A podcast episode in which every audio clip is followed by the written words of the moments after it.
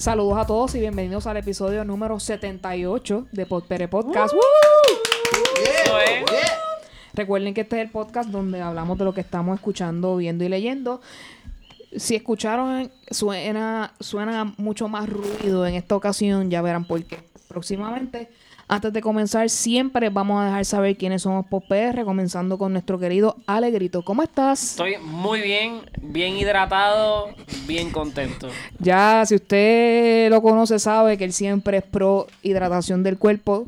Así Sí. que él siempre les va a recomendar que usted tome agua. Así que Y me voy hágale a parar caso. ahorita a hacer pipi. Así que lamento. Como un ser humano. Ser humano. en su proceso digestivo. Continuando como escucharon con nuestra querida Luxana. ¿Cómo estás? Pues yo también estoy bien hidratada gracias a la inspiración de Alegrito y yo creo que yo definitivamente eh, I've turned around. Yo empecé, yo empecé, siempre sabía que era un algo positivo la hidratación que quería Alegrito que tuviéramos, pero siempre había un poquito de, de- de tono de mofa en, y burla en, en cómo yo me sentía sobre esas tendencias. Exacto. Pero ahora me doy cuenta que this is no joke. Sí. Sí. Drink your water. Drink your water, es no se ve más joven. Tú tomas Definitivamente. mucha agua y te ves más joven. Sí, la piel definitivamente cambia el cielo a la tierra. Aquí, como siempre, EU para ustedes. Me encuentro muy bien también. Eh, ya que este episodio va a correr un poco larguito, ustedes sabrán ya mismo por qué. Quiero empezar rápidamente con esto. Nos acompañan hoy nuevamente, estelarmente, con nosotros, Alexa Reyes de Podflix. Y nuestro querido amigo en su regreso triunfal, el George Rivera Rubio. ¡Eh, George! Pararara, para, pa, pa, pa. Saludos, buenas noches, gracias un millón, pues estoy súper contento de estar aquí con ustedes. Eh, vine esta semana a defender el honor de Tarantino eh, después del episodio de la semana pasada.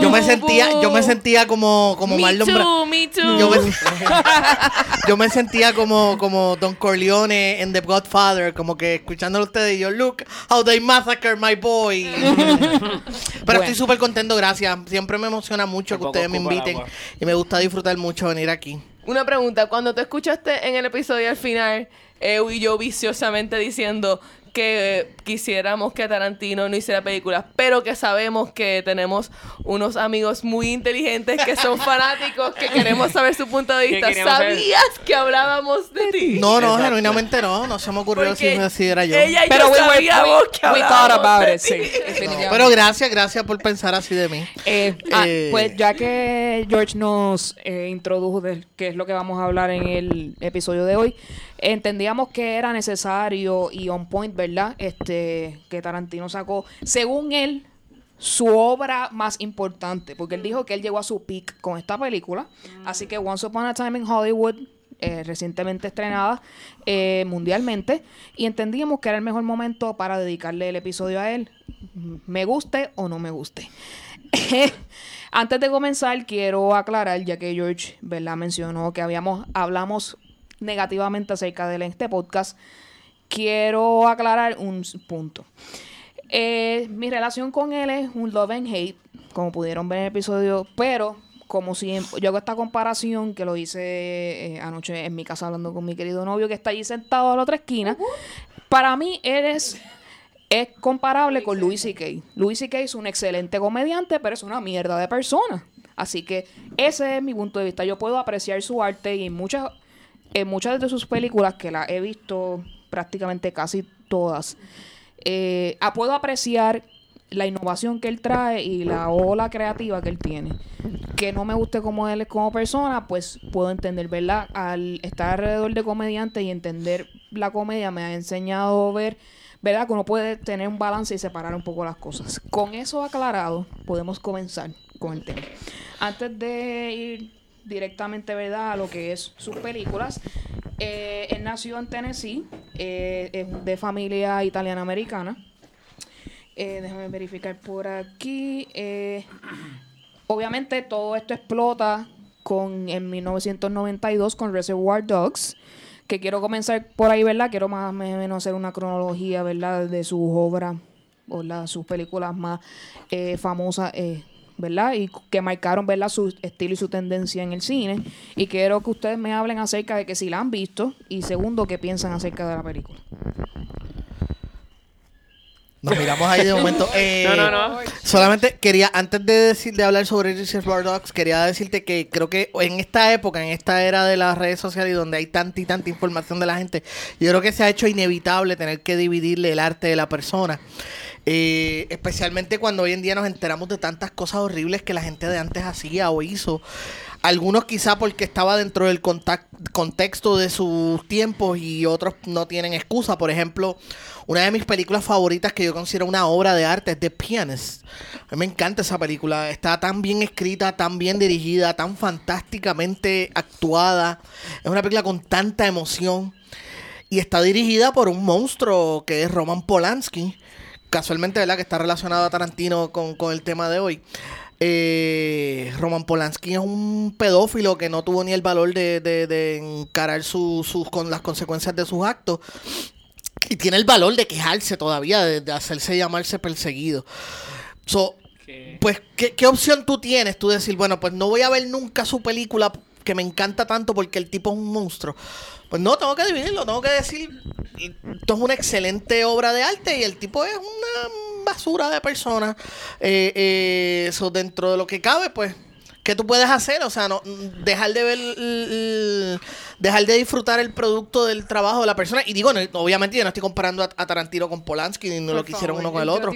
No, no, no, tranquilo, Bueno. pero me, claro, me estoy yendo, me estoy yendo, si me usted estoy lee yendo. el artículo de Uma Thurman, puede usted relacionarlo Sí, bastante claro. cercano. Sí, pero fíjate qué cosa, ellos siguen siendo amigos, ellos siguen siendo panas, Bueno, ¿entiendes? ¡Claro! Claro sí. que son panas. Bueno, ah, No, no, no, no estoy hablando de, de, de Uma Thurman y Tarantino. I, I beg to give, I beg to pero ¿Entiendes? bueno. Ellos siguen siendo panas, ellos siguen siendo amistades y, y, y mientras a lo mejor nosotros estamos peleando y ellos están probablemente mm, oliendo perico juntos, o sea, recordando sus tiempos cuando vivían juntos. Se re- eh, cuando dice perico se refiere a los Tarantino y Thurman y, de colores.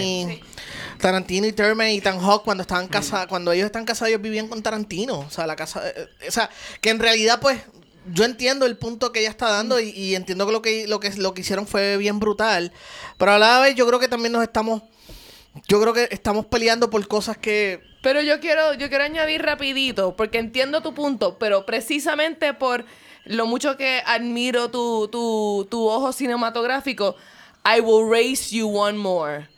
Sin nada, sin tomar para nada en cuenta lo de Uma Thurman y las alegaciones de Tarantino, Once Upon a Time in Hollywood es mi película de Tarantino menos favorita por mucho. Y es sencillamente, I looked into it further y estoy bajo la impresión de que esa película, Once Upon a Time in Hollywood, no va a resonar con personas que no estén bien claros de la historia de Charles, eh, Mm, Manson. de Charles Manson y bien claros de la historia de Hollywood en esa época. Porque para mí fue como ver imágenes en blanco.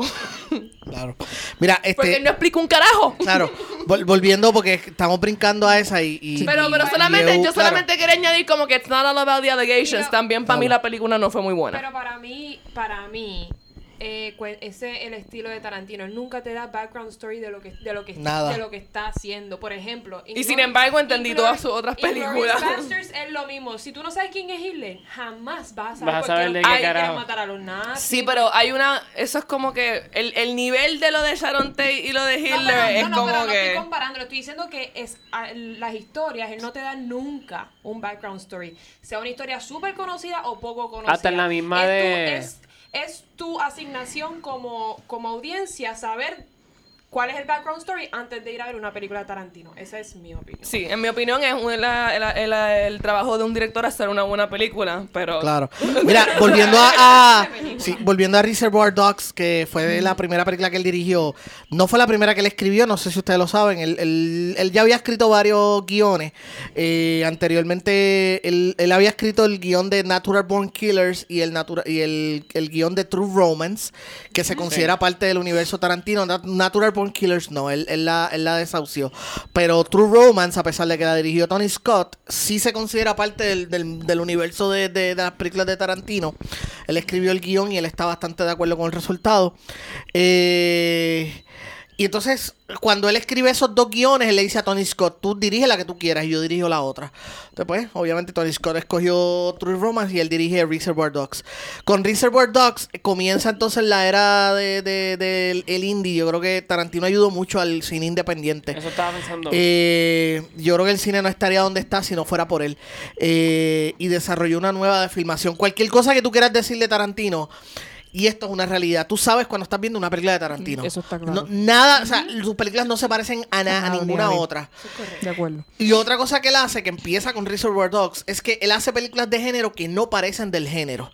Por ejemplo, Reservoir Dogs es una película, técnicamente es una película de lo que se llama un, un heist movie, una película de atraco, pero no parece una película de atraco como normalmente las conocemos. Pulp Fiction, nuevamente, una película de mafia, pero no parece una película de mafia. Porque o sea, so- para- so él- e- e- es algo que, que él que lo distingue a él de que él cuando él toca un género él, él trata de, de, de, de hacerlo lo menos posible eh, de que no, no parezca parte del género eh, Inglorious Buster que yo considero que es su mejor película. Está entre ahí Pulp Fiction. está entre Inglorious Buster y Pulp Fiction. Las tengo ahí ahí ahí. Es Este, que a mí me gusta más, mucho más Pulp Fiction porque el character study es para mí flawless. Porque son arquetipos de personas, o sea, arquetipos de. Obviamente, de lo que es una película de mafia común y corriente, ¿verdad? Pero está exacerbado como a mil puntos arriba. Como que, ¿cómo sería la vida de un mafioso si estuviese en este mundo donde todo es No, extremista? Lo que, ¿verdad? Eh, llama mucho la atención en ese momento, ¿verdad? Y obviamente los colores y ciertas cosas de esa película, ¿verdad? Que resaltan. Por eso yo pienso que es mucho más. Y para la época, que fue como que todo el mundo abrió los ojos y dijo, ¿What is this? Como que, ¿qué es esto? Pues para mí la hace mucho más especial y Yes. profunda. Yo creo que lo que él empezó con Reservoir Dogs y dio el punto el, el- el punto final en Pulp Fiction es que eh, eh, Tarantino se, se cogió una fama bien grande de que sus películas eran bien violentas. Pero si tú las ves como objetivamente, no lo son. No son películas No. Tradicionalmente violentas, comparadas con Rambo o Terminator o, o Lethal Weapon, el body count y todo eso. La diferencia de, de- de la violencia en Tarantino no es tanto lo que ocurre, sino cómo los ¿Cómo? personajes responden a la violencia. Eh, y yo creo que eso es lo que hace mucha gente muy incómoda en aquel momento y todavía hoy en día. Es la forma en que, que el mundo, en ese mundo, responde a la violencia y él lo explica con Inglorious Busters. Inglorious Busters que dentro del mundo de Tarantino, dentro de ese universo, Inglorious Busters es la versión de lo que pasó en la Segunda Guerra Mundial y como el, resulta el, el final de la Guerra Mundial fue tan violento pues la violencia era con- se, se consideraba como que una parte importante de la vida en ese universo. Y por eso mucha gente le incomoda el, el hecho de que, por ejemplo, en Pulp Fiction conocemos estos dos tipos que van camino a matar a alguien y están hablando de hamburgers y papas fritas y todo eso. Porque eso es que- lo que normalmente una persona común y corriente hablaría en su carro de camino a lo que sea. So, lo que hace a la gente tan, tan incómoda de sus películas no es la violencia, sino el hecho de cómo los personajes responden o, o- o bregan con respecto a la violencia que está ocurriendo, tanto frente como fuera de cámara. Y, y eso es una de las cosas que lo determinan a él. Nuevamente es una de las razones por las cuales uno sabe cuando estás viendo una película de Tarantino. Las Otra cosa los... normalmente se, se, se sienten incómodas con películas de Tarantino. Eso es como que algo que la gente... Siempre, siempre, desde que él empezó. Todo desde que él empezó. Todo el mundo, hasta Sí. las Es que toda la gente que yo conozco, nadie nunca me... Hasta las personas que están acostumbradas a ver Ve, ve, películas de Tarantino, hay, aunque sea una escena que hacen, what the fuck. Claro, como por ejemplo, a mí me sucedió con Inglorious Busters, por ejemplo, la escena cuando están tiroteando, o sea, a mí me pare- yo como que, holy shit. Esta misma de Once Upon, a, uh, Once Upon a Time in Hollywood, la escena final. La- o sea, yo, se quema así. o sea, yo, no, no, ni eso. fíjate. Spoiler alert. Spoiler Spoiler alert. alert, sorry, no, pero sorry. no dijimos quién se quema. Pero, este. Spoiler alert. Pero por ejemplo, la escena final, la pelea final, este. O sea, yo estaba como que. Ta- Yo tenía una combinación de que, yeah, puñeta, porque en la vida real, Claro. como yo sé lo que ese personaje hizo en la vida Claro. real, yo está, para mí era como que esta, esta fantasía de que, yeah, jódete. ¿entiendes? Exacto, pero Que- repito, que tienes que- que saber el background. Que, by the way, el final de esta película, Once Upon a Time in, in Hollywood, eh, no es el final real de la historia real. Es un ¿Cómo? final que él creó para darle Para darle justicia, justicia al- al- a la la historia. situación. Como de la hace historia. normalmente con todas las películas que utiliza eh, la historia como base para sus películas, siempre cambia el final como a lo que él cree, creería que fuera el happy ending de esa De historia. esa historia. O No, bueno, no, no, su no. final. Su No, es su, final. su versión, es su revisión, Su su, final. revisión. Este, por ejemplo, el, el, el- yo, la gran diferencia es que contrario a Inglorious Bastard, donde pues en la vida real pues no fue así, pero Hitler murió. Eh, Django Unchained, pues la, la- no fue así como la, la esclavitud se terminó, pero se terminó en la vida real. Pero en esta, en esta versión hay un cambio tan radical. Y yo estaba, vi la película y, y, y a mí me dio ese taco en la garganta y yo como que, de que, incluso creo que lo hizo hasta a propósito. La película se acaba y se queda como que unos segundos mirando el, el patio. O sea, que los personajes se encuentran todos en el patio y de momento se van y tú escuchas las voces y alejándose, alejándose. Y la cámara se queda fija en ese punto. Yo decía, yo creo que yo, yo, yo siento que yo puedo hasta escuchar como que el suspiro de él, como que. No fue hasta ahora tengo que regresar a la vida real. Como que se prenden las luces y, y- y yo me quedé así por un momento porque en parte quería quedarme en ese mundo. Como que esa era, esa era la versión Ese era real. el y- mejor final. y me tengo que levantar y, y volver a la realidad de lo que pasó realmente. Y, y creo que fue, creo que uno de los momentos más impactantes de mí viendo una película de Tarantino. Este, quiero hablar rápidamente sobre Kill Bill. eh, Porque en mi caso es la primera película de Tarantino que yo vi en mi vida.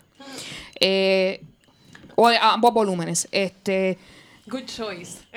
bueno, realmente es que tenía la edad para poderlas ver, ¿verdad? claro, porque claro. las otras películas en mi casa yo no las podía ver porque mis papás me restringían, ¿verdad? A ver ese tipo de contenido. Pero eh, mm, es que tiene algo esa película en particular, la historia obviamente de- principal y todos los capítulos que me- de alguna manera me enganchaban tanto que yo dije este cine yo no lo he visto nunca en mi vida como que fue El fue La narrativa. fue una atracción a primera vista. Y, y segundo yo no había visto a Lucy Liu en ese tipo de, de papeles. Y me maravilló o sea eh, tanto que él verdad al tener su panismo con Harvey y todas esas cosas en su vida real tener a las mujeres en un estandarte más abajo, de verdad, de lo que él piensa que son los hombres en la película, que le haya dado ese honor a las mujeres en esa película, viéndola desde el punto de vista ahora, me, a- me asombra mucho más de cuando la vi en un principio. Y te digo, puede que el character story, como le dije, de, Pul- de Pulp Fiction, pienso que es mucho más elevado, pero como quiera, la historia para mí es otra que de verdad Bueno, me enganchó se desde el ganó, primer él se ganó un. Oscar con esa película. Así de mejor que, libreto. que quiero que ustedes hablen ahora y este Con Pulp Fiction y con Django Unchained. Exacto. Con Django me acuerdo que también ganó. Un Golden Globe. ganó así que quiero que ustedes me digan qué Sí, ustedes exacto. piensan acerca de Kill Bill. Pues yo pienso, ¿verdad? Este, Kill Bill es una película que si tú no sabes lo que vas a ver, sales satisfecho como quiera de ver la película. Porque tiene romanticismo, tiene violencia, tiene matanza, tiene venganza. Tiene humor negro. tiene humor negro y hay una historia de una heroína que es algo que no se ve no se veía para la, en la época del 2000 ver una película donde una heroína salía a lucir y, y podía resolver sus situaciones sin la ayuda de un hombre would that would tangle on y como que le ayudara a resolver el caso yo creo que esa película como que fue rompiendo los cánones de lo que sería un, un woman assassin Ay, para mí eso mi- fue como yo me sentí cuando la vi. Y la vi chamaquito, la vi en el 2003 cuando salió. Yo era un nene. Yo Yo. la vi hace tanto tiempo que yo. Yo la veo ahora y estoy segura. No, pero todavía la- la- de una manera Pero cuando Netflix la sacó, yo las vi todas corridas y creo que la- las vi con mi hermana y Las fue como que... Es, es una, es son un- dos, son unas son películas dos que yo revisito bastante Volume cuando tengo las ganas de verlo. one, two, No, no hay más volumen, uno, dos, nada más. Uno y dos. Uno y dos y Por se, eso rumor, digo, no la pienso tanto se rumoraba bien brutal el 3 y nunca he ido un 3. Sí, es que el, el volumen 3 siempre se ha, ha dicho de que él iba a hacer un volumen, bueno, es que él mismo lo menciona, él mismo lo dijo, que él podía hacer un volumen 3 con la hija de Bernita Green, Sí. eh, uniéndose a Dari Hanna, que se me olvidó el nombre de ella en la película, este, ese personaje. sí, California Mountain Snake, que la iba a entrenar a la nena de Bernita Green para, para, para vengar la muerte de su hija. Pero yo no creo que esa película vaya a ocurrir. Digo, quién sabe, a lo mejor esa es su última película. Pero yo prefiero que no ocurra porque para mí el final de Kill Bill, el final de la historia de la novia es exactamente lo que Bill le había dicho. Sabes que en el volumen 2 el- ellos se eh, ella está ella en el flashback cuando ellos se reencuentran y él le dice a ella burlonamente de que "Ah, cuál iba a ser tu vida, engordarte un culo gordo, aburrida en un sitio con 20 hijos haciendo un carajo con tu vida.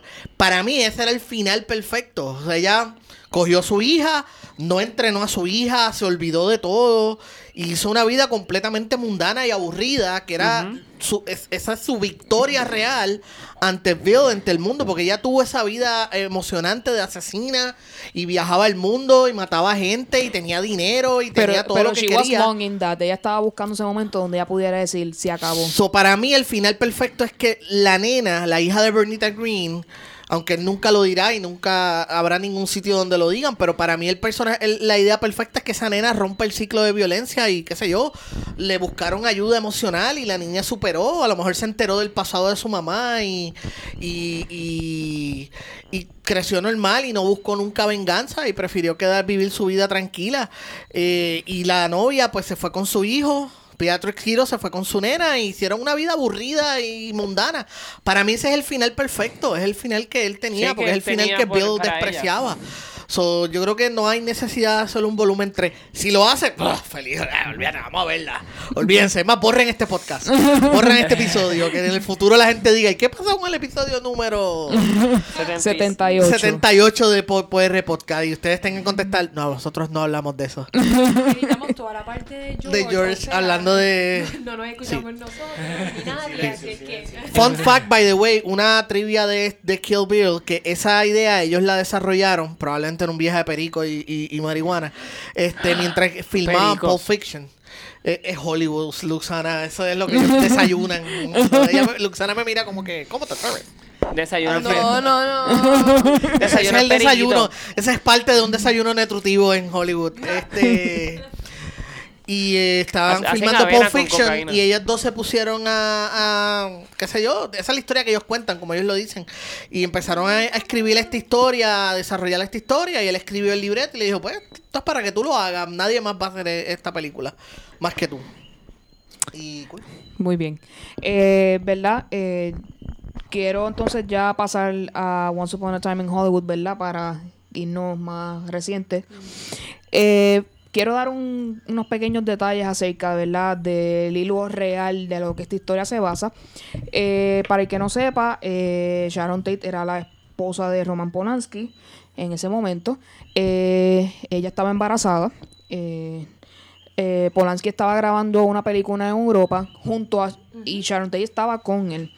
Este, ellos tenían preparado un cuarto allá para que ella diera a luz y todo, pero ella decidió que ella quería dar a luz en Estados Unidos.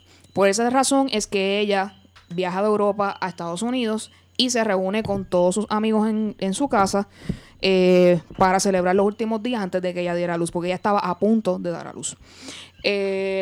Charles Manson se incluye en este asunto porque eh, su historia de su niñez fue un asco, este, y esto pues exacerba, ¿verdad?, la naturaleza maligna que había dentro de sí. Eh, como en los seriales. 60, él se encuentra con el LSD y todo cae en picada. Él, él, ¿verdad? Consume todas estas drogas y empieza, ¿verdad? A reclutar personas para como un culto, eh, en el cual, ¿verdad? Donde él era la persona central. Y eh, tenía un grupo bastante grande de mujeres, ¿verdad? Porque él creía que, ¿verdad? Las relaciones abiertas y que podían tener sexo todo el mundo con todo el mundo. Y En eh, específico, un hombre con muchas mujeres, porque así es que lo ven ellos. Si te fijas, nunca son ocho correcto. de ellos con una mujer. Exacto, él le molestaba que las mujeres de su harem, vamos a decirle así, se acostaran con otro hombre. Eso a él le molestaba bastante. Anyway. Eh, y ahí es que él crea la, la doctrina de Helter Skelter y todas estas cosas, donde los negros se iban a apoderar del mundo y él tenía que eliminarlo. Entonces, él también, por otro lado, él eh, se consideraba músico. Él tocaba guitarra. Y él estaba loco por grabar un, un álbum Un, suyo. un álbum. Interesante Correcto, que sí. él se consideraba músico, porque él literalmente solamente se consideraba músico. Sí, porque hay mucha, la gente que lo escuchó tocar, ¿verdad? Hay, vers- hay diversas versiones. Hay, mucha, hay gente que dice que él era talentoso y otra gente que dice que no. Incluso los Beach Boys llegaron a grabar una canción que él escribió. Sí, a eso mismo es lo que me refiero ahora.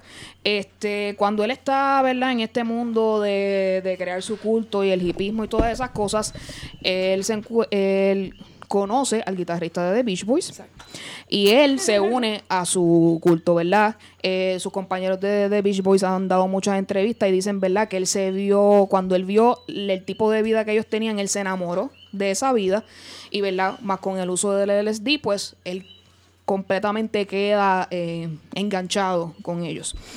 Este, y en este momento es que con las conexiones de- del guitarrista de The Beach Boys es que él graba eh, música o él tiene intención de grabar música.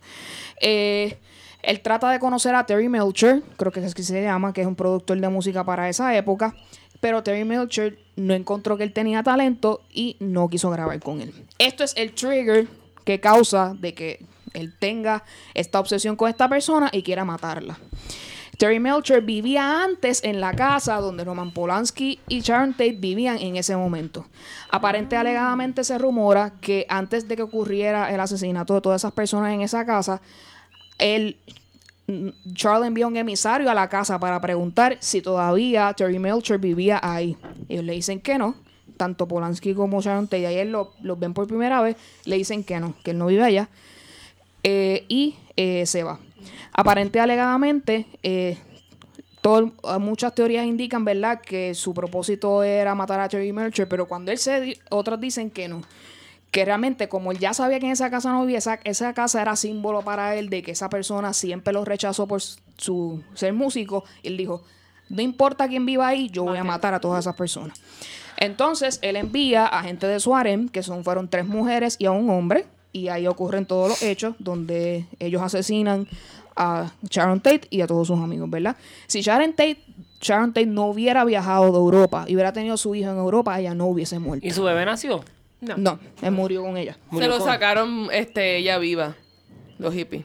Ella dijo, no, deja que el bebé nace, está a punto de salir en par de días", Y ellos dijeron, ja, ja, ja, y se lo cortaron. Sí, Yo leí eso. El, ¿verdad? Eh, los asesinatos fueron bastante crueles y bastante, ¿verdad? Eh, Yo no, yo no voy a morbosos. poder dormir hoy. Lo que pasa es que Yo no puedo dormir esta noche. Así que, obviamente, probablemente me equivoqué en algunos detalles, pero más o menos ese es el resumen, ¿verdad?, que usted puede tener de la historia para que cuando vaya a ver la película sepa más o menos de qué se trata. Hay que tener un background story de quién Y ver- era Charles Manson, quién era la Manson Family, quién era Sharon Tate. con Yo sabía todo eso antes de ver la película, and I still found it super boring. Entonces, por otro lado, Es eh, que I just want people to understand, porque a mí, a mí mucha gente me ha dicho, ah, es porque no sabes la historia que no te gustó. Ah, es porque te parece demasiado violenta. Y es como que I've always been a fan of Tarantino.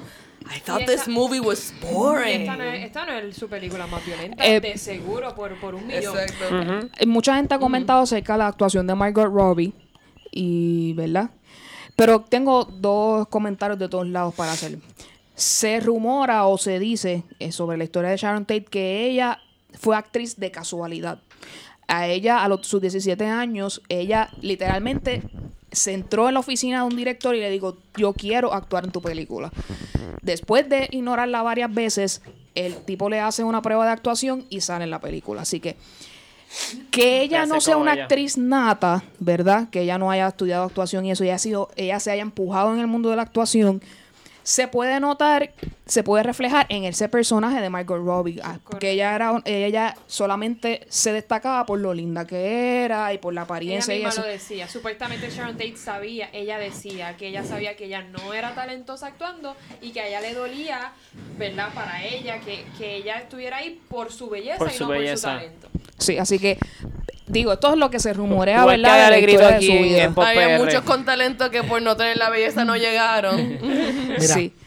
Así que es, ¿verdad? Es un poco complicado, pero por otro lado, pudo Land Polanski. O sea, tiene que haber algo ahí de talento para que esta persona, ¿verdad?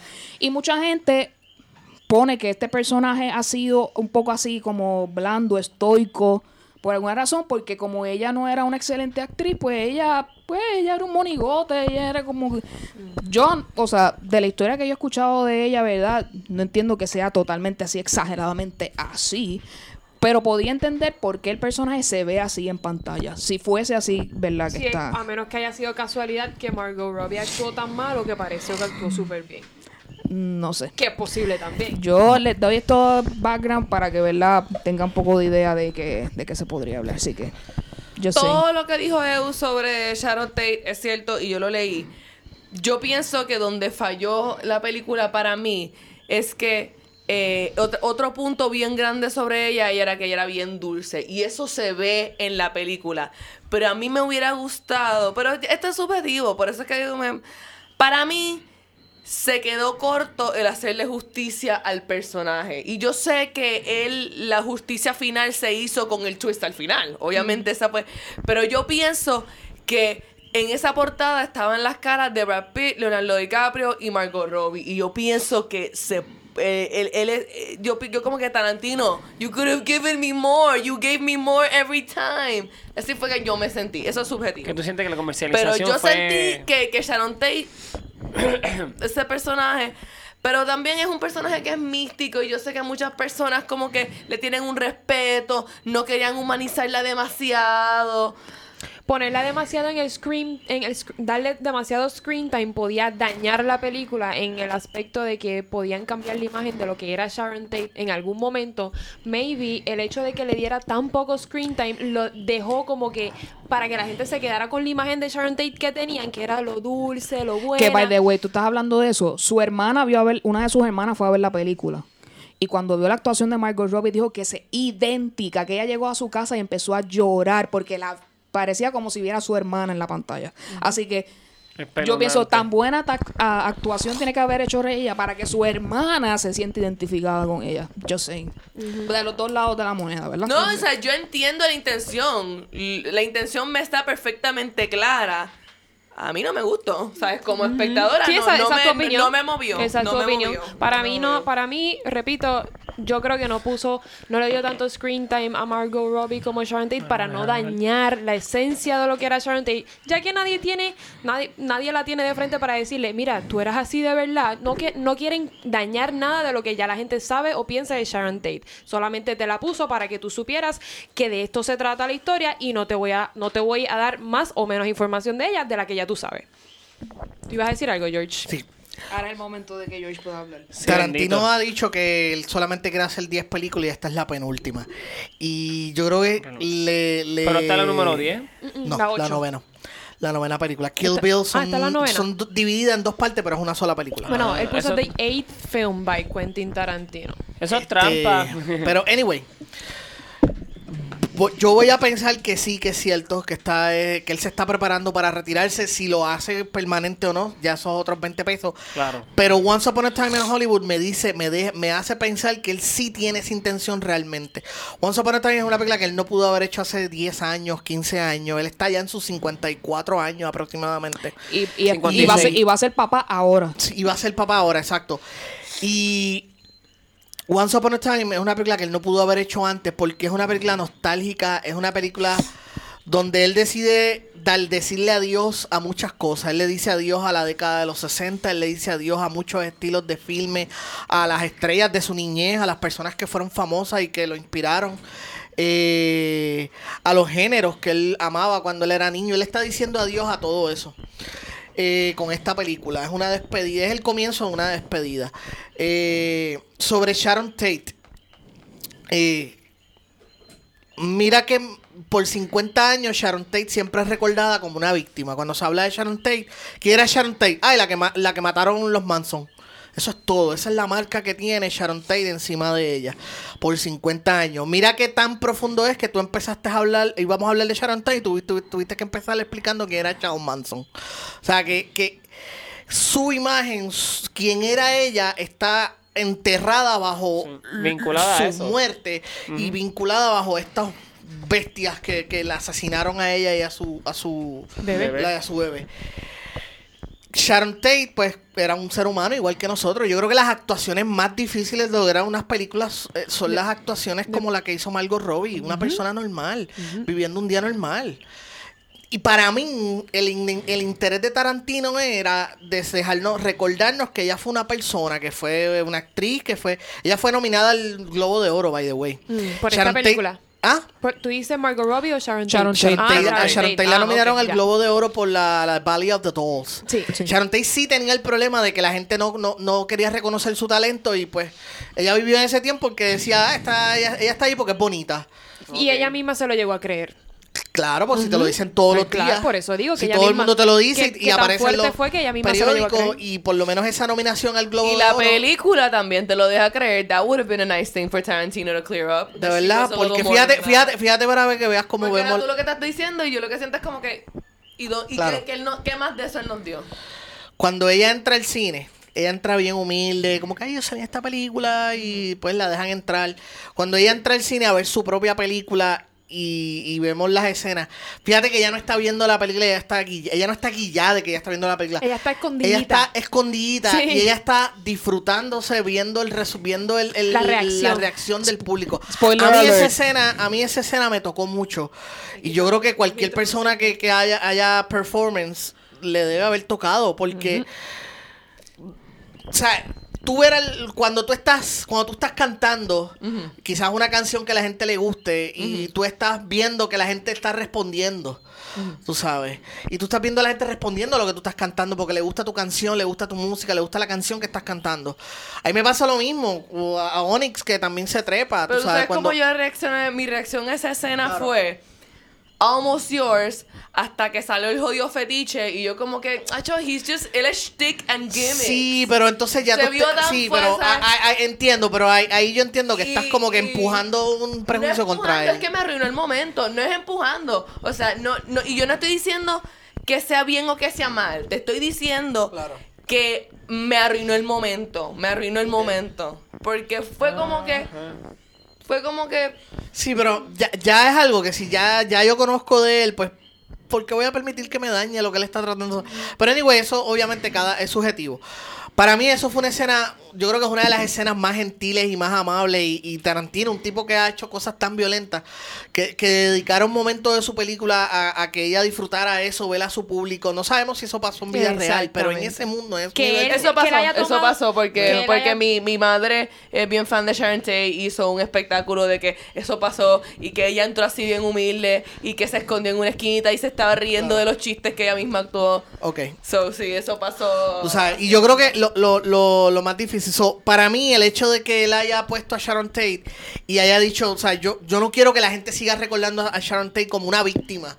Como, o sea, que solamente la recuerden por su muerte. Yo quiero que la recuerden como, pues, una persona normal que escuchaba música en su casa. Vivía que- con que música. Que vivía con música, que le daba pon a la gente, a gente desconocida, que le compraba regalitos a su esposo. Algo normal. Darle pon a Algo cualquiera completamente es normal. es the 60s, man. ¿Entiendes? Exacto. Claro, pero, pero y así como Manson fue que recogió a todo pero su gorillo para de mí gente, esto fue esta recogiendo cuestión gente. de que hippie. él quería como que darle una, una a estas nuevas generaciones que llevan 50 años pensando en ella exclusivamente como víctima. Y era una persona normal. Y yo creo que es bien difícil poder vender esa actuación. Ahí me parece que Margot Robbie lo hizo fantástico porque eh, irónicamente a veces es más fácil hacer el, el, el- quizás hacer el, el ¿cómo se dice? ay Dios mío este Harley Quinn porque Harley Quinn ya tiene algo que la gente espera de ti Claro. o el Dr. Hannibal Lecter, porque ya la gente tiene una idea de cómo de- qué debe pasar o quién debe ser, pero una persona normal, relax, viviendo su vida normal, para mí es bien difícil y ya vemos lo, lo- lo complicado que ha hecho. Ahora, pa- lo, para mí, el uso principal que Tarantino le dio a Sharon Tate es eh, ver cómo, o sea, Ch- Tarantino no, no se aguanta ningún cantazo, por eso es que cuando el personaje de Leonardo DiCaprio el de, de Brad Pitt, que es esta representación del Hollywood viejo, tratando de acostumbrarse a, tratando de luchando por mantenerse relevante, que es un tema que Tarantino ha trabajado en otros de sus películas. De ellos tratando de mantenerse relevante mientras ella es la estrella en, en su video. So, esa es una forma en que ella lo presenta. La otra forma, y es que él él hace algo que realmente muy poca gente hace, especialmente de su edad o de su generación, y es que él intenta desenmascarar este este, este tinte rosado con el que a veces la historia ve los 60. Ay, la historia del, del amor, el Los paz y amor, los hippies. Los fucking hippies, como le dice Leonardo Sí, este, los fucking hippies. o, o- o no solamente eso. Él utiliza a Sharon Tate como eso porque él, él se atreve a decirlo, claro. No, digo, no, no lo dice, pero, pero se atreve a sugerir de que todas estas ideas de amor y paz y de, y de libertad y todo eso son exclusivas para solamente sirven cuando las personas son en alta clase. Para la gente pobre no funciona. Y la, la sociedad siempre de, eh, le hace un daño horrible a las clases bajas porque nuevamente convierte convirtier- convertimos esta época de los 60 con los tintes rosados de que ay qué bonito todos los hippies ajá. Sabes que en la vida real eso solamente le funcionaba a la gente de dinero. Sabes qué tenía que hacer la gente de pobre para tratar de vivir esa buscar comida en los en, los- en los, En los zafacones, los sí. zafacones o sea la gente pobre sabes lo que tenía que hacer la gente pobre cosas. para poder vivir esas ideas de amor y paz y todo eso tenían que acostarse con viejos como hacía Squeaky que era una cabrona en vida Pero real esas muchachas de, de Charles Manson son muchachas de chavos que se escaparon de sus casas. claro También. bueno no todas So, está las bien. que, las que algunas eran pero no. pobres esa- es- es- se resultaron siendo menos dañinas a la sociedad. Está- claro pero no, no desprecies el, el, el, el- ¿entiendes? no no, no no estoy despreciando, yo sé que eso fue lo que yo leí Claro. que, como un hecho histórico. claro habían dos o tres que sí que eran Porque nenas o sea, yo me chiquitas. puse a buscar bien, bien profundamente como que este, este sobre ¿Quiénes la eran las información muchachas? después de ver la película y sí, efectivamente son Sí. Muchachas de... Claro, pero no todas, no todas. Bueno, a mí... Algunas el- el- eran de, al- de, un- de clase alta y otras Claro, eran clase... y- La mayoría eran clase media.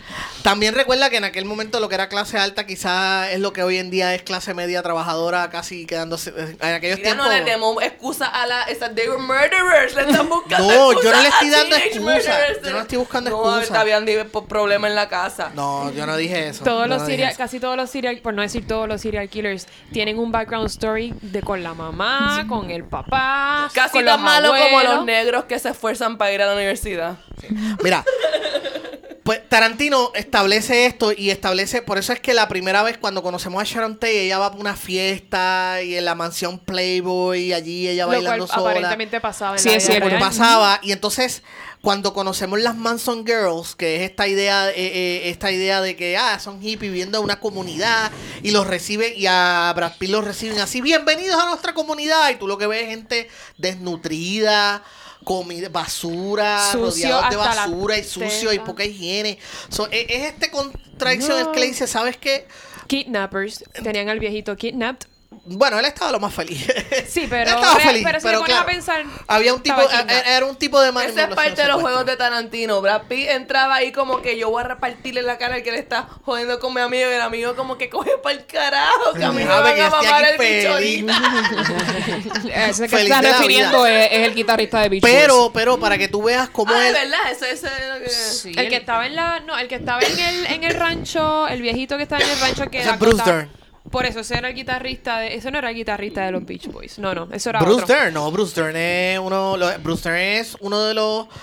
¿Sabes que El personaje de, de- de Leonardo DiCaprio, pues se hizo famoso haciendo de un vaquero. Exacto. Bruce Dern era uno de los actores top de los tiempos cuando se hacían muchas películas de vaquero. Él viene de esa, de esa ah, época. claro, que Brad Pitt le dice como que mira tú y yo trabajamos juntos, yo soy Sí. el doble. Ahora Porque en la vida real ese rancho, ese, Sí, rancho, ese rancho ese existió. existió y, ahí era donde grababan Ponderosa y otra serie Sí, más que no y- me acuerdo de y vaqueros. Y, y- Family y ellos vivieron allí. Ellos sí. vivieron sí, allí sí. realmente. Sí, sí. So, eso puede estar basado en la vida real. So, fíjate que, que, que él utiliza, aún los personajes, cuando tú quizás no te das cuenta de cómo los está usando, él sí los está usando porque él está dando, él está nuevamente quitándole esta, esta pantalla de, de bonitillo y diciendo, mira, esta era la realidad. Entonces, fíjate cómo Manson manipulaba a estas personas, pero cómo también gente de alta clase los manipulaba, porque Bruce un- el personaje de Bruce Dern era un tipo de dinero. Era un tipo con, con poder, era un tipo con influencia, pero prefería quedarse allí. ¿Por qué? Porque tenía todas estas mujeres que él se aprovechaba tanto de ellas como ellas de él. O sea, era una relación simbiótica, parasítica, qué sé yo. Eh, So, él hace esto con esta película. Lo otro que él hace también es eh, la relación entre Leonardo DiCaprio y Brad Pitt, los personajes. Eh, me encanta porque nuevamente él vuelve a, a demostrar esta hipocresía de, de- de la industria. Porque él, él pone a, por ejemplo, qué sé yo, Cliff, eh, Brad Pitt le hacía todo, era casi el pai de, Era el- Leonardo el DiCaprio. handyman, Sí, era el era handyman, era el chofer, soplapote, el soplapote, él todo. hacía todo por él. Y sin embargo, la- el estilo de vida era bien distinto. Fíjate Eso que ninguno de los dos resiente al otro. O sea, ni, ni, ni a Rick Dalton le preocupa que, que su Que Cliff. que Cliff viva en el carajo en un, En un trailer. cayéndosele encima, ni Cliff le recrimina a, a Rick Dalton de que mira loco, o sea, tú- Estoy viviendo o sea, yo hago todo por ti y yo vivo en un roto en el piso y tú aquí o sea, Porque, la, ninguno- porque o sea, la mentalidad de las personas en esa época era completamente distinta. Yo no voy a tumbar el palo que me da de comer. Eso es así. Si yo tengo que Y- bend over backwards, lo Y voy a hacer. ¿quién estaba pasando la reguete mal and who had his shit super together?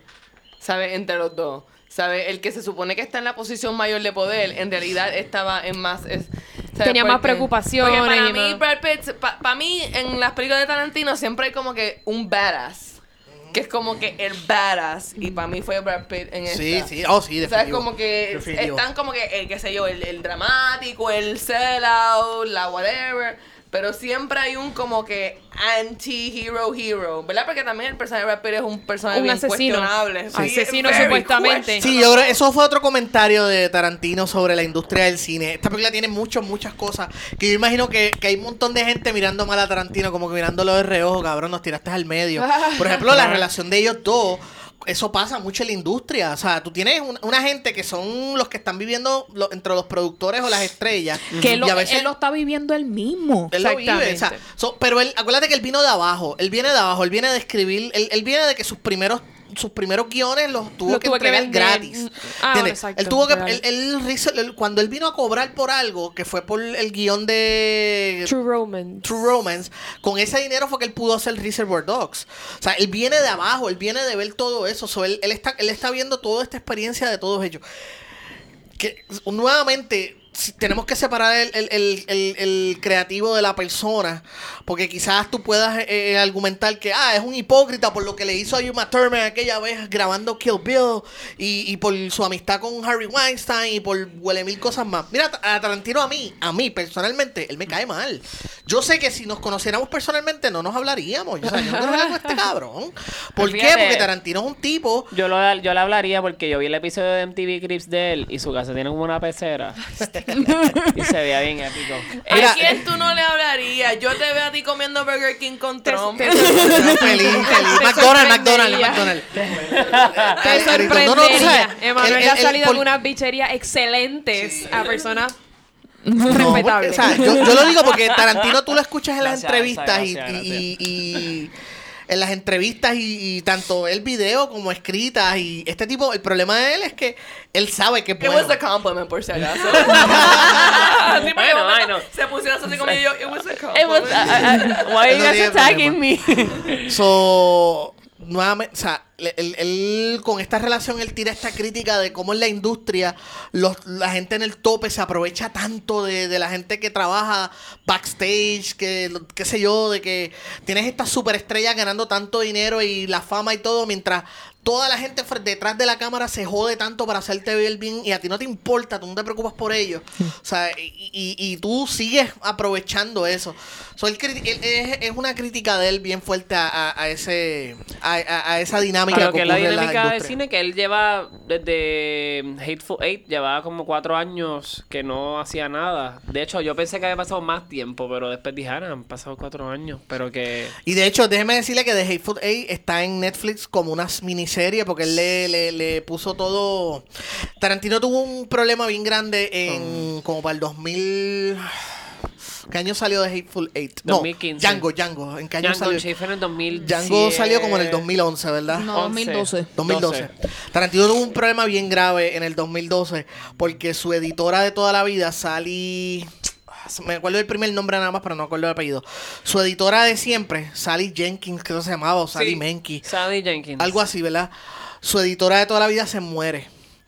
Y luego de ahí en adelante, de Django en adelante, la persona que le edita sus películas no tiene el mi- mismo poder o influencia que tenía. Sally Jenkins parece que era la única persona en la tierra que le decía, no, hasta aquí. Ah, pero esta escena. No, esta escena no funciona. No, Sí, el- la película el- funciona el- así. el- su ojo, Él ¿verdad? Su exacto. ojo. él le- ella le editaba, las- ella fue la que le editó las películas desde Pulp Fiction en adelante hasta la que hizo antes de Django, creo que fue Kill Bill 2, eh, o Death Proof, perdón. Fue de- la última que ella le editó fue Death Proof. Y pues fallece y Sally, entonces Sally Menk. Sally Menk. Ese, ¿Cuál fue la que fue Too Far? Porque no la tenía ella. De Django para adelante. De Django para adelante. Django para adelante. Django yo te puedo decir exactamente la parte que yo estoy seguro que Charlie Men lo hubiera cortado. Que es cuando ellos cap- cuando capturan a, a Django y presentan toda esta escena que lo están torturando. Toda esta escena cuando lo- él se escapa, que, que lo van a, se lo van a llevar y él convence a los tipos de que no se lo lleven y los explota. Toda esa escena, yo estoy seguro que Salim le hubiera dicho, no logro, eso está de más. Vamos a tumbar todo eso para el carajo. Nadie tiene ahora la autoridad de decirle a Tarantino. censurarle nada. Exacto. No, no, loco, para hasta ahí. Y The Hateful Eight es la peor. Esa es la película que menos La me gusta. pel- de, de de- Hateful a decir ¿Sabes que- qué? A mí, yo me puse una pelea con alguien. Yo, yo estaba diciendo eso. Ah, a mí no, lo menos que me gusta es Once Upon a Time. Y me, me empezaron, no, a mí lo que me gusta, menos que me gusta Hateful Eight. Y yo, ¿qué carajo te pasa a ti? Hateful Eight está buenísima.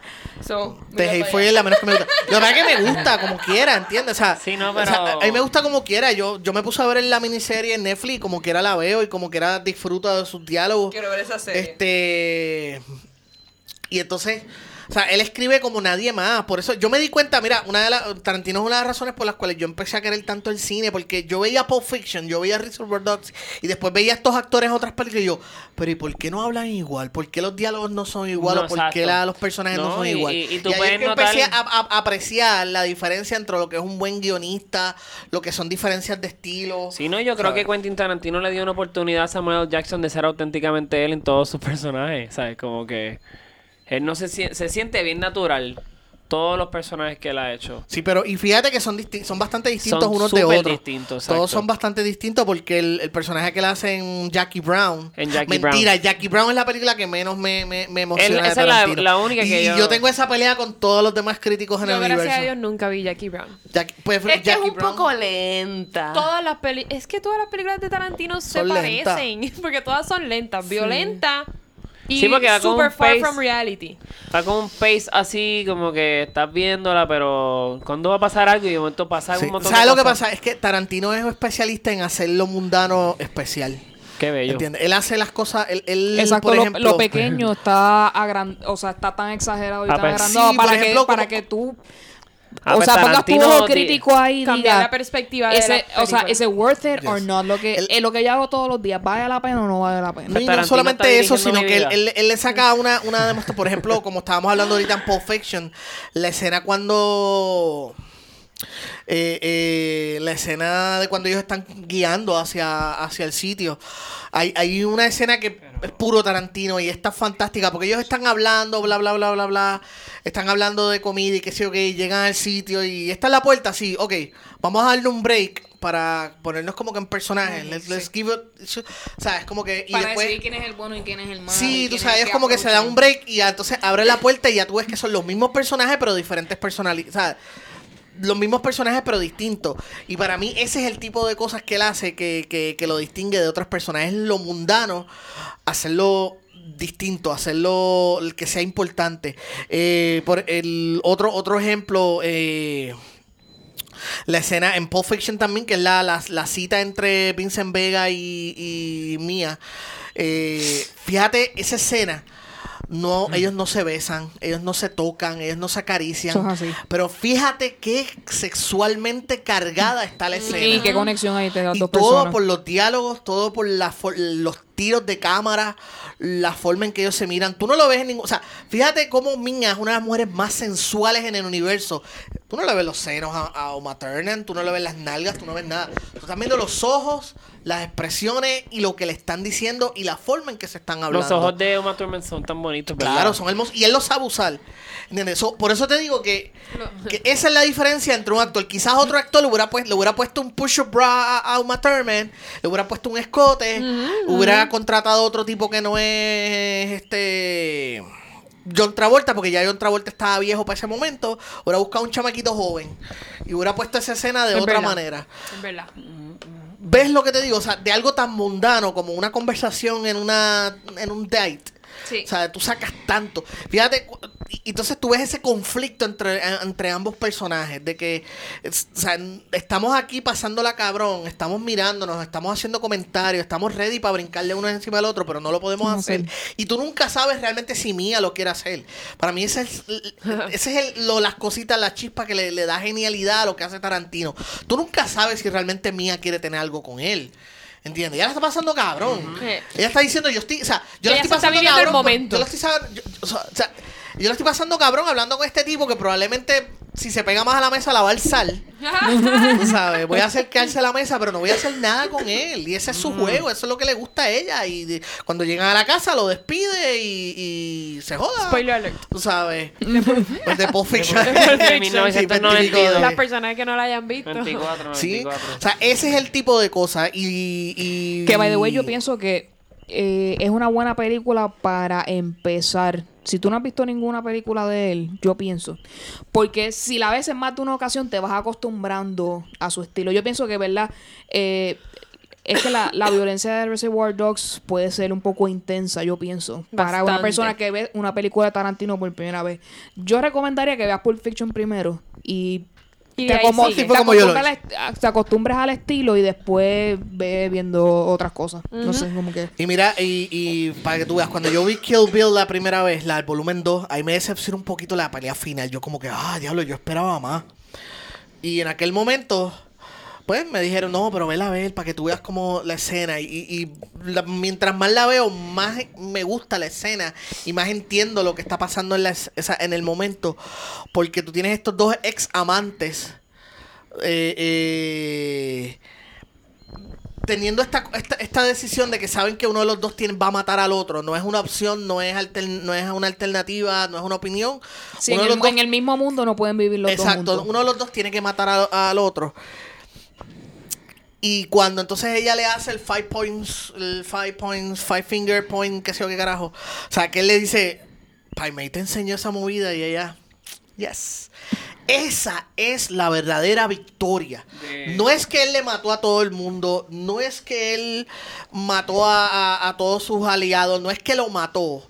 La verdadera victoria de Beatrix Kiro sobre Bill es que Pai Mei le enseñó el Five Fingers Point. Finger. Que en ese momento él entendió que ella era mejor que Sí. él. Era mejor peleadora que él y se acabó. Sí, Esa es la verdadera victoria. Sí, que ya era de- digna de, de, sa- de tener ese conocimiento y él no. y él no. Para mí es, e- esa peli, esa, esa escena está genial. Y fíjate que, que- que el- por eso te digo que la primera vez que la vi me decepcioné. Ay, yo esperaba una pelea bien salvaje, que destruyeran el hotel. No, porque ella no quería matarlo con la espada. Ella quería matarlo con el Five Fingers Point, qué sé yo qué cara. Y ella esperó, ella, ella aguantó toda la verborrea que él le quiso contar. Ella aguantó todo, ella vio la película con la nena, todo solamente para estar lo suficientemente cerca de él y matarlo con esa movida. Y eso fue una tortura. El- el- el espera. O sea, exacto, todo El el, five el build Props up. to her. Todo el El five build up. point poem. Yes. Todo el build up. Eh, yo creo que con esto ya podemos pasar a las próximas secciones. ¿Puedo muchas- hacer, perdón, una, quiero hacerle una Adelante. pregunta a, a- a nuestros Invitados. invitados. Yo quiero que, que ustedes me digan la favorita de Tarantino y cuál ustedes entienden es la más controversial. Eh, EAB. Ok. ¿Cuál fue la primera pregunta? Tu ¿Cuál es tu favorita y cuál tú Mi, piensas que es mi la más favorita la estoy, todavía no he podido decidirme si es Inglorious Bastards o que me caigan chinche Once Upon a Time in Hollywood. y la más controversial, de seguro, eh, de seguro no sé por qué, no sé cuál es. ¿Puedes decir tú tu favorita y lo que yo pienso en mi Claro. con- la controversial? Eh, mira, yo lo dije ahorita. Yo creo que está ahí, ahí entre Pulp Fiction y Glorious Busters. Glorious Busters, eh, Tarantino es una experiencia y lo ver el cine. Y, y no, no, I mean that como una, un, un halago y una crítica a la misma vez. Pero de las todas las películas de Tarantino, las dos películas que más me he disfrutado verlas en el cine fue Glorious Busters y Once Upon a Time in Hollywood. Me disfruté mucho ver esas películas en el cine. Son bien Pero- paralelas y ustedes como que Sí, la... pero en cuestión de, de, de, de que este Controversia. en cuestión de, de, de cuál es mi favorita, pues está ahí entre en Busters y, y Pulp Fiction. O sea, está bien difícil darle. Le doy el edge a Pulp Fiction, sencillamente porque es mucho mejor, mu- está mejor hecha, está más completa. Es lo que tú dijiste, el, el character character study y todo eso. Eh, Inglourious Basterds es un poquito más tradicional, un chichín más tradicional. Una película Bueno, un poquito más Es tradicional. una loquera. Sí, Pulp Fiction es un parece que no tiene ni, ni, ni principio, ni fin, ni cuál es el Exacto. medio, cuál es el clímax. Es como un rey. Pero controversial te refieres a, a qué?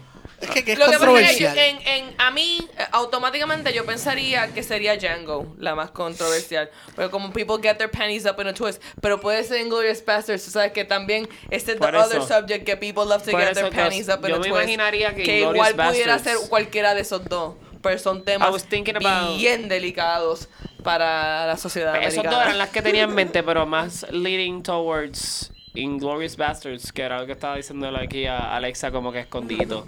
Controversial. Es que controversial puede ser Sí, esto es tan te- subjetivo en términos de cinematográfico o en términos del tema. Yo, o- yo, yo, me, yo me como que la, que la gente se agita porque no es PC. Pienso que es Django Unchained eh, en todo caso. Tengo que decir, y, y ahora que estás hablando de controversial, y Es sorry, que, coger, es, este, que, no, este- no. es que coger Eh, entre holocausto y esclavitud es bien Es complicado. Yo me alegro ¿Qué tanto y tanto y tanto, yo me alegro tanto que la mayoría de las películas de Tarantino hayan sido tanto antes de la era de la indignación. Yo me alegro tanto. Tuvo una suerte. Tuvo, sí, ¿Qué- sí. qué? Y eso que Django cogió su agüita. Lo que pasa es que eh, eh, es tan buena, es una película tan buena y tan bien actuada que sobrevivió y todavía no estaba las redes sociales tan y tan como están Hacho, ahora. pero Pero, hubiera salido ahora, hubiera sido hasta más woke. Eso, o sea, esa película. Django Unchained woke. que- eh, esa- Django. Bueno, yo diría que, que, que es más positiva que negativa. Mira, hay, hay un problema grave con los, con los medios ahora. eh, y aquí voy a esto. Hay, hay una serie que a mí me gusta mucho que es DC Legends of Tomorrow, que es una serie bien tontita, pero es, es un guilty pleasure, a mí me encanta. Ellos, el- la serie es de estos superhéroes de DC que viajan por el tiempo y que sí, ok, y cu- toda esta cuestión. Entonces, eh, la- el grupo está hecho de personajes diversos. O sea, hay una muchacha musulmán, hay unas personas, hay unas que son una Ahí sale la de negrita. Ala, ¿verdad? ¿Ah? Ahí sale la de Ala. En DC Legends of Tomorrow. Bueno, en la primera o segunda temporada estaba Hot Girl. Pues estaba Hot Girl en las sí. primeras dos. Sí, pero la primera temporada está medio... y No, la no, segunda pero que- pues pero que yo- yo vi esas Ya de la tercera en adelante como que encontraron su groove y dijeron, ah, se joda y vamos a hacer Deadpool Ok, en porque yo vi televisión. las primeras dos. Ok, pues la, la primera es mm, porquerita, la segunda está mejor, pero la tercera en adelante es como que, ah, que se chave, nos van a cancelar, vamos a hacer locura. Y entonces como que ahí se puso buena porque se fueron bien meta y están haciendo cada episodio, yo pongo cada episodio y yo no sé qué va a pasar, porque están tan al garete, es como que lo más cercano que haya Deadpool en televisión sin la sangre y sin las malas palabras. Pero anyway, a- algo que ellos tienen y es que ellos viajan por el tiempo. Y cuando viajan por el tiempo se visten con la ropa de edad, salen acá. ¿Qué sucede? Hay, hay, hay un problema entre tú, si tú vas a viajar en el tiempo, tú, y, y- y yo puedo entender que una serie que técnicamente es para niños y adolescentes, quizás tú puedas hacerle un poquito más light y no vas a poner como la gente no permitía que los negros entraran al mismo cuarto de un blanco, o no permi- o si entrara una persona musulmán o hindú, a lo mejor lo, lo, lo sacaban a escobazo, lo metían tiro. Yo sé que en una serie de niños y después quizás no lo puedes hacer porque lo tienes que mantener light, pero a la misma vez no le estás como que ocultando la verdad a, la- a la- a- esa misma gente. Claro. Sí. Tú sabes. Claro. So, yo creo que Tarantino, quizás a ti te moleste que en Django Unchained él diga, use la palabra con N 40 veces. Pero es que lo hacían. Ese Esa era la en la realidad época que era. Así era que se Entonces, ¿qué tú quieres? Yo, ¿Tú quieres una fantasía? ¿Tú crees que yo te haga una fantasía como hicieron? Bueno, este... Eso es lo que me encanta de. per- perdón que interrúpame. Eso es lo que me encanta de Tarantino. Que él te, me- él te mete lo real y después te lo cambia. Un, te da un happy ending que uno dice, como que. Pero tú no eras el mismo que me estaba dando Como todo lo negativo de y esto. la- y la Entonces él tiene ese talento de hacer que la gente tenga el love and hate relationship. Porque yo nunca he conocido a nadie que me diga odio a Quentin Tarantino. Nadie. Todo el mundo dice. Todo el mundo admira su talento, admira. Él siempre ha estado adelantado a su época. Su- sus películas siempre han sido adelantadísimas a su época. Y nunca he escuchado que, que alguien odia a Quentin Tarantino. Pero es ese, es ese talento de, de saber ponerte lo más, los dos lados de la moneda, lo súper negativo y lo súper positivo en lo mismo. Y uno dice, wow, esto tiene sentido. Se, se está yo creo reflejando a también. sí mismo. Y, y- y es no, y- y es como dije al principio, yo creo que lo que mucha gente le hace incómodo de Tarantino no es tanto la violencia, sino la actitud del cómo la, la gente responde a esa violencia o cómo bregan con esa violencia. Eh, eh, y otra cosa es que Tarantino no cree en héroes ni villanos. O sea, Lo mismo el, el héroe de tu película puede ser este un cazarrecompensa cool, como el doctor de, de como Christoph. Waltz. Y yo creo que el personaje más, antes de Sharon Tate, yo creo que el personaje más puro y más chévere que tuvo Tarantino fue el doctor... El dentista. El dentista en Django. Unchained. Y el tipo como quiera era medio HP. Él ganó, Exacto. él ganó un Oscar por ese personaje. Sí, ganó Sí, mejor, ganó mejor, Mejor eh, de reparto.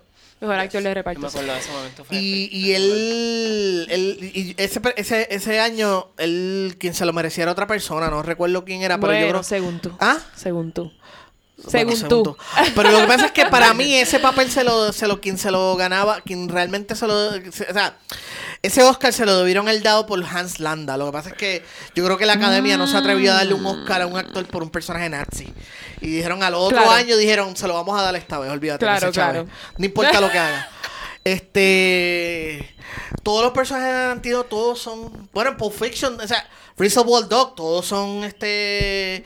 eh, todos son este. Ladrones o exacto, asesinos o, o- o gente falsa, pero te caen bien. Eso también Sí, le, es- incomoda a la gente. eso es lo que te estoy diciendo, gente de Pulp. Fiction, la gente de Pulp Fiction, todos son mafiosos, todos son tramposos, todos son mierdas de personas, te caen bien. Y como en Once Upon a Time Son in Hollywood cool. te ponen el personaje de Brad Pitt a Cliff, que supuestamente mató a su esposa, pero, mató es impos- esposa. pero es imposible no quererlo. Dice, Dios mío, pero él es tan bueno, como él pudo haber matado? Pero o sea, después te ponen que cool. es bien HP, como, ok, es posible que haya matado a la esposa, pero no quiere decir que no lo quiero. Yes. Rick Dalton, por ejemplo, que eh, yo creo uno de los mejores papeles de Leonardo DiCaprio, Ay, Dios. que es el personaje de Rick Dalton, que es un tipo que, que- que está buscando mantenerse relevante, pero no logra dejar sus propios vicios. Es como que esta actitud autodestructiva.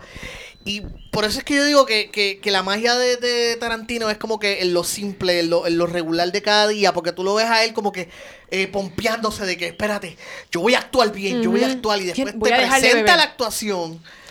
No, y no. termina la actuación y viene la nanita así como que esta es la mejor actuación y, lo- Y le él la empieza a llorar. O sea, e- es una mini película dentro de la película. Nadie, ¿quién hace eso? Eh, ¿Quién nadie, hace una él- mini película de esta Y manera las tomas de cámara, para mí cinematográficamente Siempre las tomas de es, cámara. para mí cinematográficamente esta es la película que mejor cinematografía tuvo. Todo, todo, o sea, de Quentin Tarantino.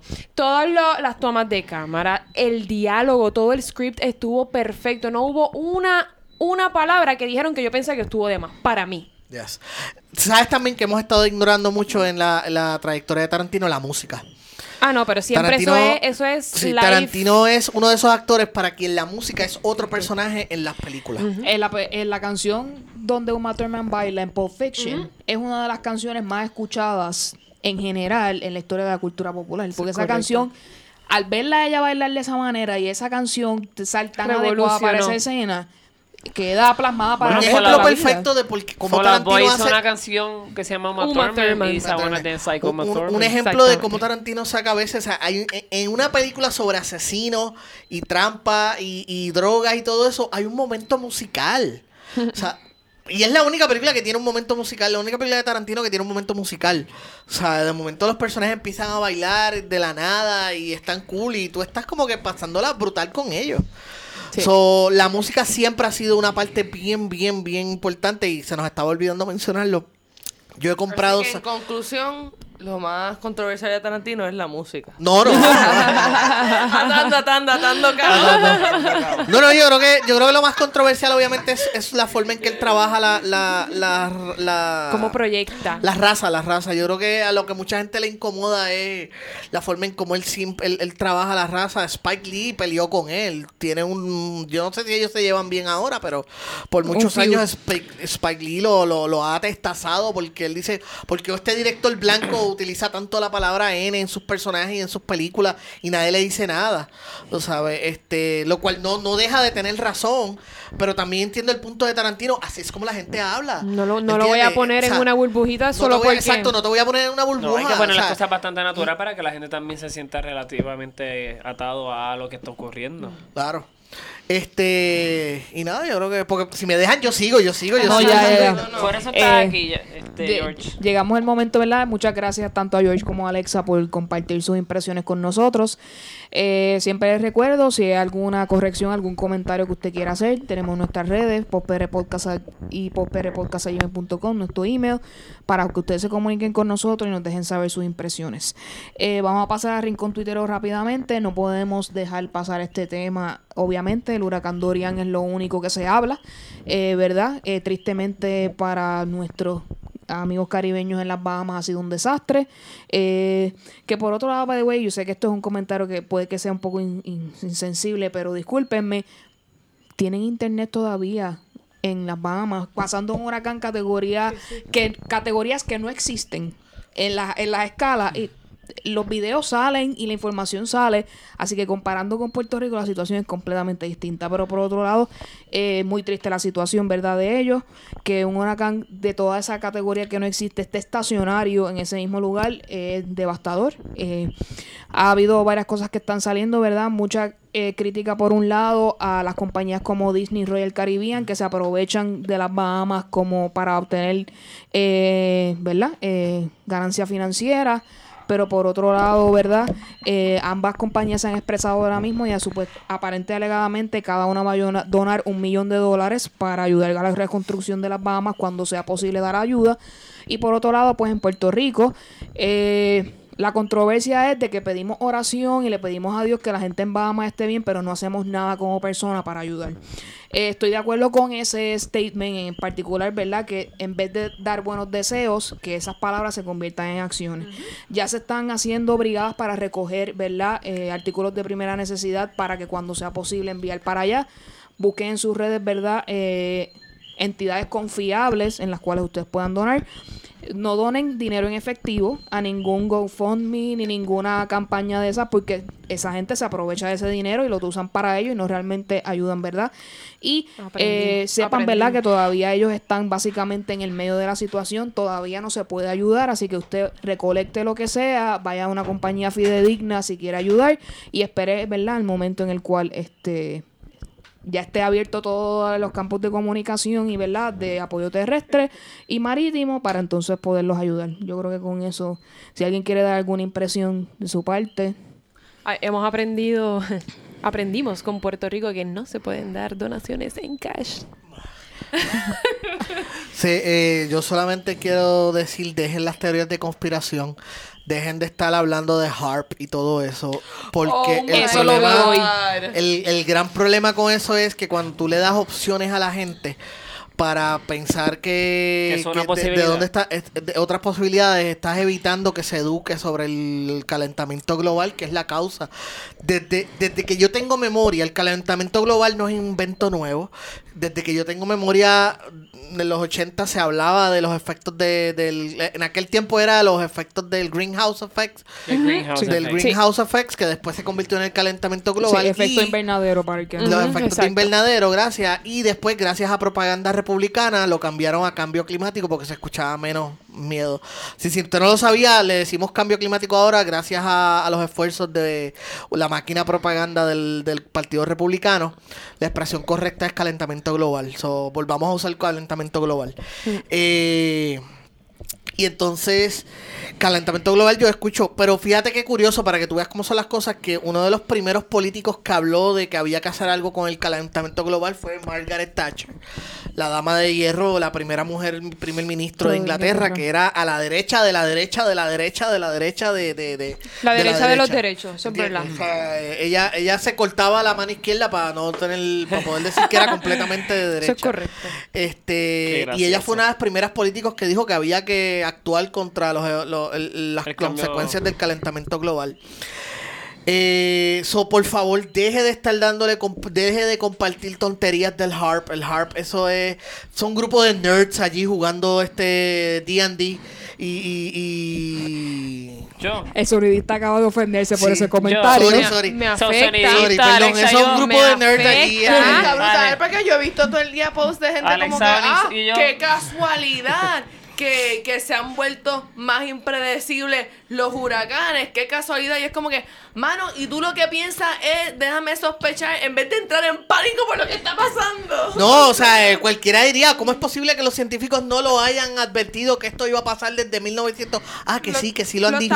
Que lo que está pasando ahora mismo sí lo habían dicho desde los 80, no, desde los Exacto, 70. literal. La Desde los vez- 70 venían La advirtiendo que iban a haber fueron los dinosaurios con los asteroides. Sí, ¿Tú no. no viste la cara de esos No, brontosaurios no, tú sabes, pero, pero hablando en serio, o sea, desde los años 70 que empezó, empezó a hablar del calentamiento global, se hablaba de que iban a caus- esto iba a causar sequía, iba a causar problemas con tormentas más intensas en, el, en los océanos, iba a causar derretir el, el aumento, o sea, todo lo que está pasando lo vienen advirtiendo. Entonces, cuando- de los ositos polares nos lo venían advirtiendo que esos ositos Claro. polares se iban a poner así. Yo me acuerdo desde yo en kinder nos enseñaban los ositos polares que se iban a poner así. Entonces correcto. eh, se ponen con esas boberías del Harvey que sí o qué, ah, que- pero qué casualidad, loca, pero es que te lo vienen diciendo. Entonces, Y vámonos un poco esa, más- esa es la misma gente que después se queja de que, ay, yo no sé para qué yo cogí ciencia, para que yo tuve que eh, eh, ay, aprender la de la mitocondria, para que no estés ahora, o sea, dándole compartir la estupidez. Y vámonos más recientes, que mucho a Al Gore se le rieron en la cara. Claro. Cuando él hizo su iniciativa y estaba tratando, ¿verdad?, de poner eso. Sí. ¿Verdad? Quizás no es la mejor persona para representar Sí, ese sí, movimiento, pero, trató de hacer Pero un esfuerzo la- la- para. Y la gente se le rió. eh, sí y hay que... también aplaudir a la nenita esa de 15 años que estuvo en el Ah, Antártico. Greta, no me acuerdo Sí, el que apellido. ella es activista Estaba ahí ambiental. acti- eh, activista. O sea, nada, eso sobre ese tema, eso es lo único que voy a decir. Por favor, dejen de compartir esas tonterías.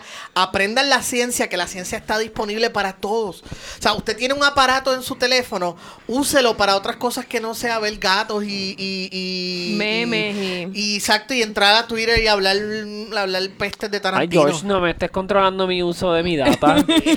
Ya tanto cabo, Leonardo DiCaprio también está bien activo en el cambio climático y tiene una fundación Desde- que sí, es súper proactiva. sí, y es de las primeras personas que Como actuó eh, con el fuego del Amazonas. Fue una de las primeras personas que empezó a tirar bastante información para que la persona normal y corriente supiera dónde donar, como Rainforest Alliance y otras este, y no entidades. mencioné ahorita, ya sé que estamos en rincón tuitero, pero se me olvidó decir que para mí Leonardo DiCaprio cada vez está, aunque ya le siempre ha sido un actorazo desde siempre, cada película que hace nueva demuestra más su talento. En esta película hacer de un actor que actúa.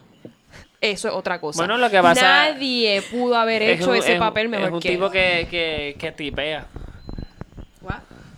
Es que el sonista no está mirando con el actor que da No, no, porque ella dice que es un actor, pero a lo que ella se refiere es que él está en la película, él está interpretando un Es actor. que es, es Él algo y el interpretando. actor está hablando- interpretando es un el concepto, personaje. es el concepto El del personaje meta. de Yo, Leonardo Yo- DiCaprio. yo sé que esto es un paréntesis, pero Tim dijo que él no se gana un, un Y va a un seguir siendo Globe rechazado por Max- o- eh, los y Gilbert Oscars lo van a seguir echando de lado. Él, él Ya le tiene dieron una el so- Oscar. No, ya le dieron el Oscar, ya, ya. se acabó el chiste. Sí, Yo extraño pero- ese chiste de Leonardo DiCaprio persiguiendo el Oscar. Sí. Pero pues se lo. ah, y Yo para no mí sé, no pero esa sombra no se le va a quitar nunca. O sea, No, eso va a ser mí- su. Yo- Para mí, el, para mí la que ahora, la, la que está ahora persiguiendo el Oscar es Amy Adams, que se lo han negado por mon- Ah, ha hecho sí. un montón de trabajos bien brutales. Es triste. Y, se- y la sigue ignorando. A ella no se lo dieron por Arrival. Y yo todavía pienso que eso fue una injusticia. Arrival, una película buenísima. La película es buenísima, pero no sé si su actuación... No sé ¿Cómo si es que ella se llama como- la que él hace? Que ellas, que son los cuatro, que Christian Bale, ella. Damn A la que ella es la American esposa del Hustle. boxeador. A mí me gustó mucho ella. Hustle. Esa película Para mí, brutal. ella se merecía más un, un, un Oscar en, American hecho- Hustle que en Arrival. De- con Leonardo DiCaprio pasó lo mismo más o menos que con Christopher con Amer- eh, el, el Oscar eh, Leonardo DiCaprio para mí se lo merecía por el personaje de, de Candy en Django Unchained que para mí sigue Wow. siendo Claro. su mejor personaje pero la academia no quería darle un premio por interpretar a un esclavista blanco en el sur so, vamos a esperar a que un oso te, te pase por encima Realmente, cuando la academia cambie de generación, las cosas van a ser distintas. Es y están empezando a verla ahora porque van a añadir para per- permitir que películas comerciales entren a las categorías de mejor película, entre otras cosas. Así que eso de- ah, debe haber un cambio, un cambio. cambio. generacional ahí. Quizás pues las cosas no se van a ver de la misma Disculpe forma. cambiar el tema, es que se me había olvidado No, pero decir siempre esa es opinión. parte de... Para eso tú estás aquí, para comentar. Por otro lado, eh, nuestra gobernadora, además de poner a una secretaria de gobernación que se está ganando 11 mil y pico de dólares mensuales, eh, está pidiendo la cabeza de la directora de ciencia forense. obviamente, por todas las historias que hemos escuchado, de todos los raid kits que están ahí esperando porque eh, sean ¿verdad? analizados, los muertos de Mariente, todo, definitivamente Ciencia Forense debe ser eh, reestructurado completamente. Así que que pilla su cabeza lo entiendo, pero recuerden que ella es un lobo vestida de oveja. Así que puede Ve- presentar toda su cara aquí, pero se reúne con los fundamentalistas cristianos por otro lado y, y pide que la bendigan y todas esas cosas. Así que usted tenga mucho cuidado. Ella puede pedir la cabeza de todo el mundo, pero por otro lado está haciendo 20 chanchullos detrás. Así que usted no pierda eso en, en mente. Que la cabecita no solamente es para hacerse peinados. Eso es así. Por otro lado, hay una situación bien, bien triste y es el caso de Britney Spears. Para el que no lo sepa, y esto era de lo que yo estaba, que yo hice como que eh, Sí, su papá fue oficialmente eh, denunciado por abusar de sus nietos. O sea, aparente alegadamente, No. eh, Kevin Federline fue a la policía y puso una denuncia de que el, ah, el papá de Britney Spears está abusando de sus hijos. Pero dándole o, o sexualmente. No, no pude leer en profundidad el artículo, no conozco qué tipo de eso, ¿verdad? carajo. Eh, mucha gente está lleva con el hashtag Free Britney hace un tiempo atrás porque se está viendo un cambio de personalidad en ella, en sus Instagram Story, en todo eso, ¿verdad? Mucha gente cree que ella está siendo lavada de cerebro por su papá.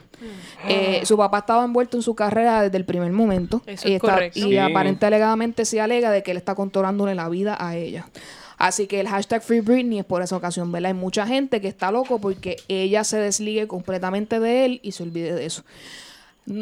Me da mucha, o sea, me da gracia y tristeza a la misma vez porque en, un- en el primer momento Kevin Federline era el malo de esta relación. Sie- Era el siempre, papá el malo. irresponsable y lo que sea. Ahora, el custody agreement entre ellos es que los nenes van a estar más con Kevin que con Britney. Sí, hay un cambio de custodia. Así que imagínense en qué momento llegamos, ¿verdad? Que esta persona, que aparente alegadamente por lo que se denuncia es una persona, ¿verdad? Controladora, manipuladora y abusiva. Estemos en sí, este él, le- él la golpeó. Physically Eso, es- eso es lo que se entiende, ¿verdad? Que su papá ha abusado tanto de ella como de sus hijos. Así que esta situación está bien caliente. Así que usted esté pendiente si quiere saber más noticias porque próximamente pro- van a- me imagino que... Porque a Kevin le gustan las noticias, le gusta farándula. Así que probablemente él empiece a hablar y diga, ¿verdad? Su versión de lo que está sucediendo. Oye, él ha crecido también, ya él es un adulto, so yo no creo que se ponga con esa changuería. Pero sí, sí quería decir que en estos días, está, eh, ayer vi el- un especial de Whitney Cummings eh, que está en Netflix, eh, Can I Touch It, y me reí un montón. Pero una parte que me gustó mucho de, de, de su beat era de que a las mujeres siempre la, la, la joden por ser gold digger, cuando una mujer se casa con hombres ricos, pero que a los hombres que se casan con mujeres eh, ricas nunca les dicen gold digger, siempre es backup dancer o algo así. Sí. So, obviamente. Así que muy triste la situación de Britney Spears. Si es así, ¿verdad? Que su papá está haciendo todas estas cosas terribles, que ella recapacite porque aparentemente alegadamente ella está envuelta en el asunto.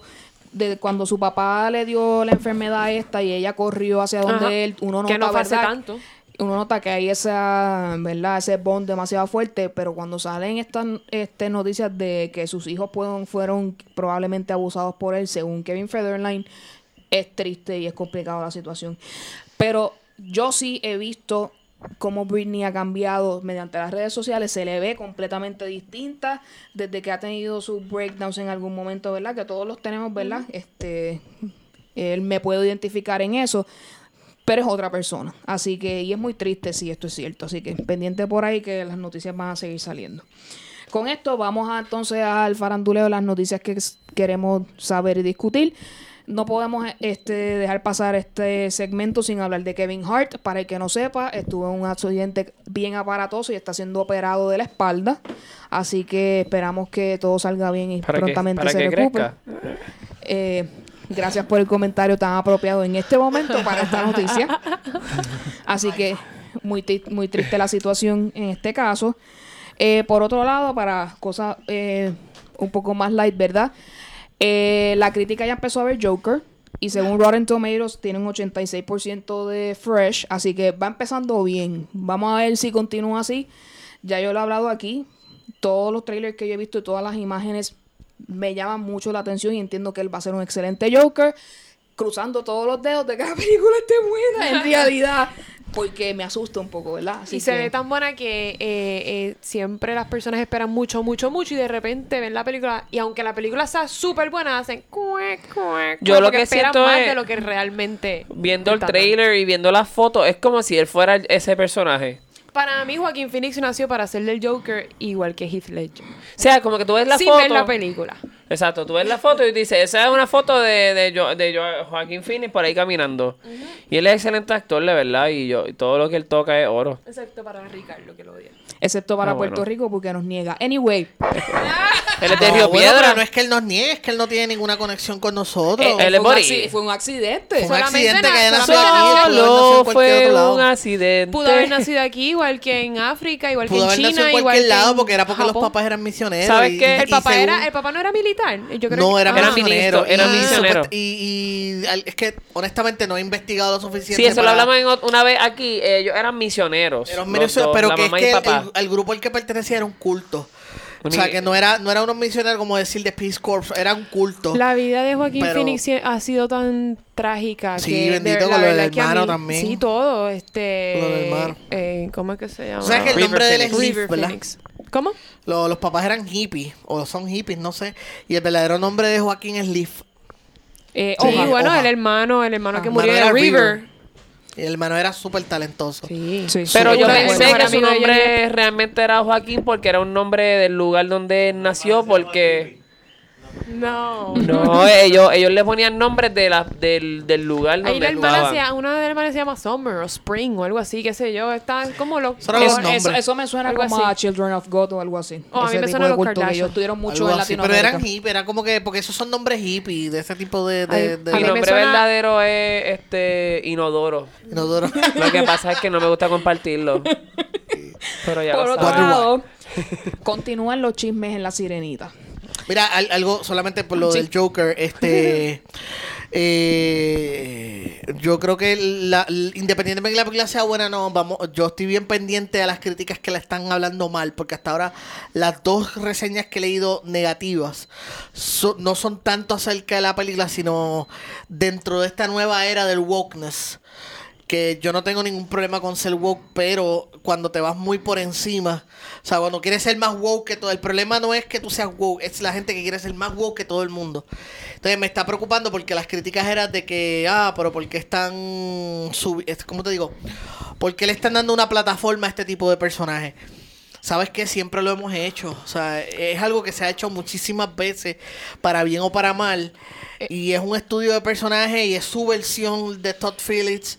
Y júgalo por lo que es, júgalo si está bien escrita, si está bien dirigida, si está bien actuada, si está bien presentada, si la banda sonora está bien. O sea, no la juzgues por tus ideas políticas o ideas sociales, porque entonces no podrás disfrutar de la mitad de, De las cosas nada. que se hagan. DC ahora está haciendo eso, le están haciendo, le hicieron la película de Star Joker y también hicieron la de Venom, que son las primeras películas que le dan eh, el rol protagónico o película a el antagonista. Eso es lo que está haciendo DC ahora, No, haciendo... pero Venom no es de DC más.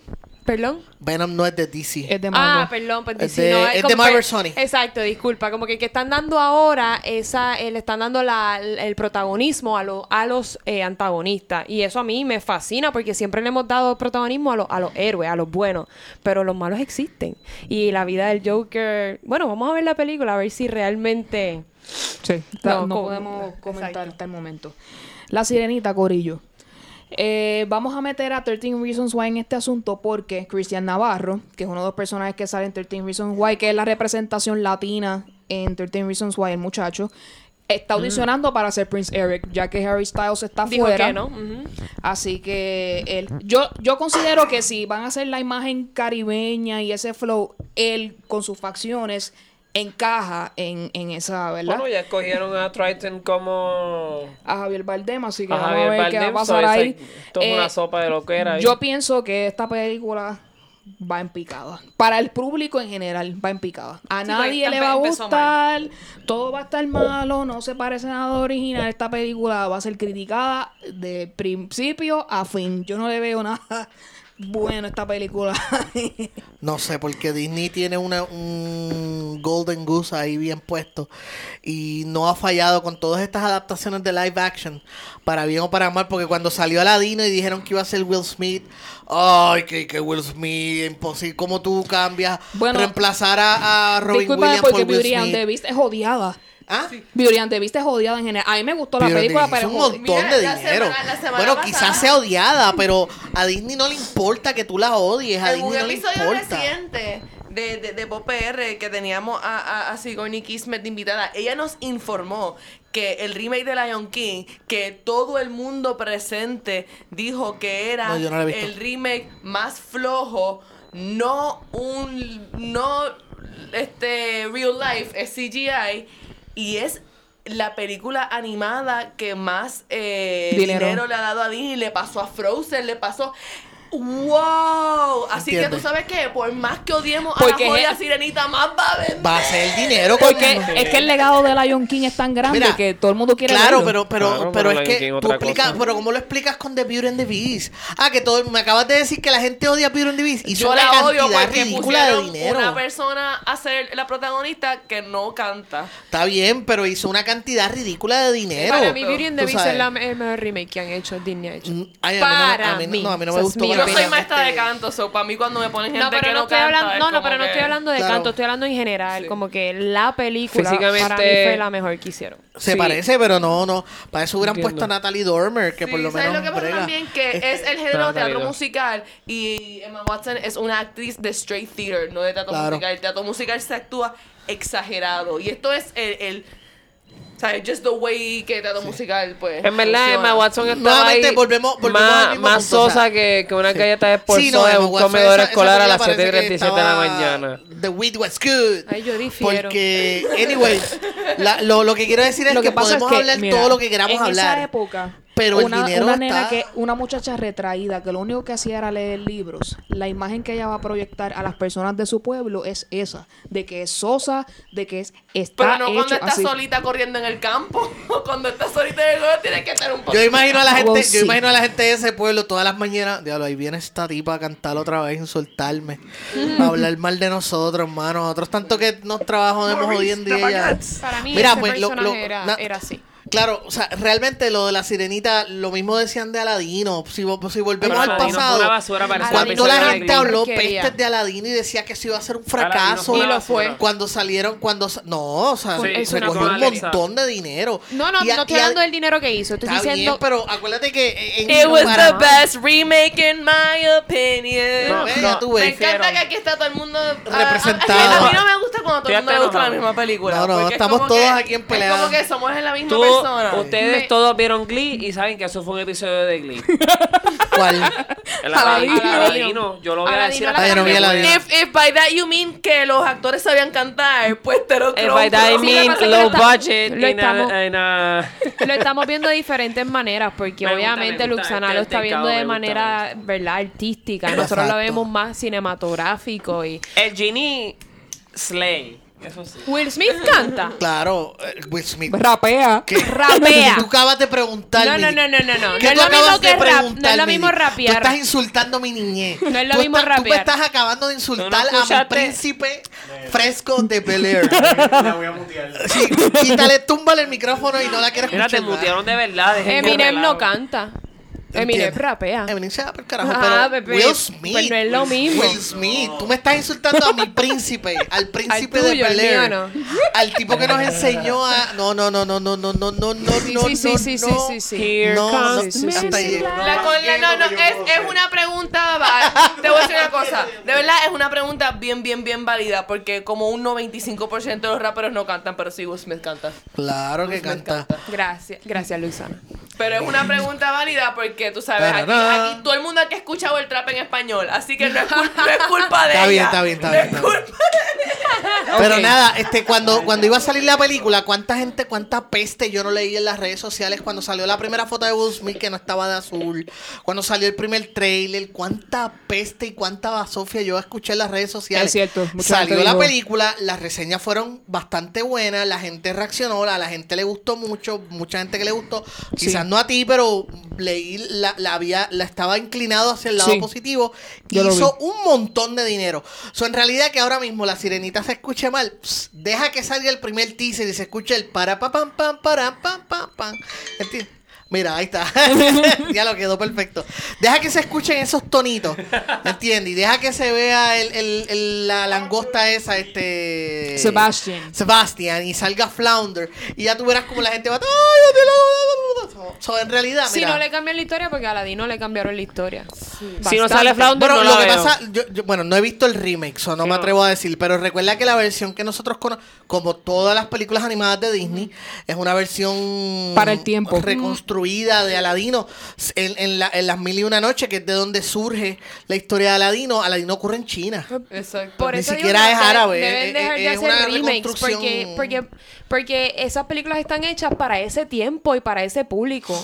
Ahora los remakes van a tener, ya no son remakes, son, un películas nuevas. Porque en algunas hacen remakes, algunas hacen películas nuevas, algunas hacen. Exacto. Y la Una todas le están llamando remake. Y yo me alegro mucho, sí, y te digo, y así mismo como critico una cosa, pues eh, a, la, a la, a la otra, yo me alegro mucho que ellos estén yéndose culturalmente apropiados, que los personajes fueron interpretados por gente árabe, porque en mis tiempos hubieran puesto allí a Jennifer Lawrence a hacer de Jasmine, y Brad Pitt hubiera hecho de Aladino feliz de la vida, tú sabes, Sí. O sea, en Bueno, pero- tiempos eh, estábamos bien al Ah, garete. aparentemente no van a hacer eso con la sirenita. No, Ahora no. la sirenita Bueno, aparentemente va a ser pero negra. Keanu Reeves hubiera hecho un Aladdin bello. Lo que pasa es que la sirenita no existe, ¿entiendes? No, no es como que tú puedas decir Jasmine este tampoco. personaje exi- Bueno, pero Jasmine tiene una, un La, la trasfondo. actriz, la actriz que hizo de Jasmine no era británica. Y Alegrito, no, y, y- y Alegrito no fue mucho por eso.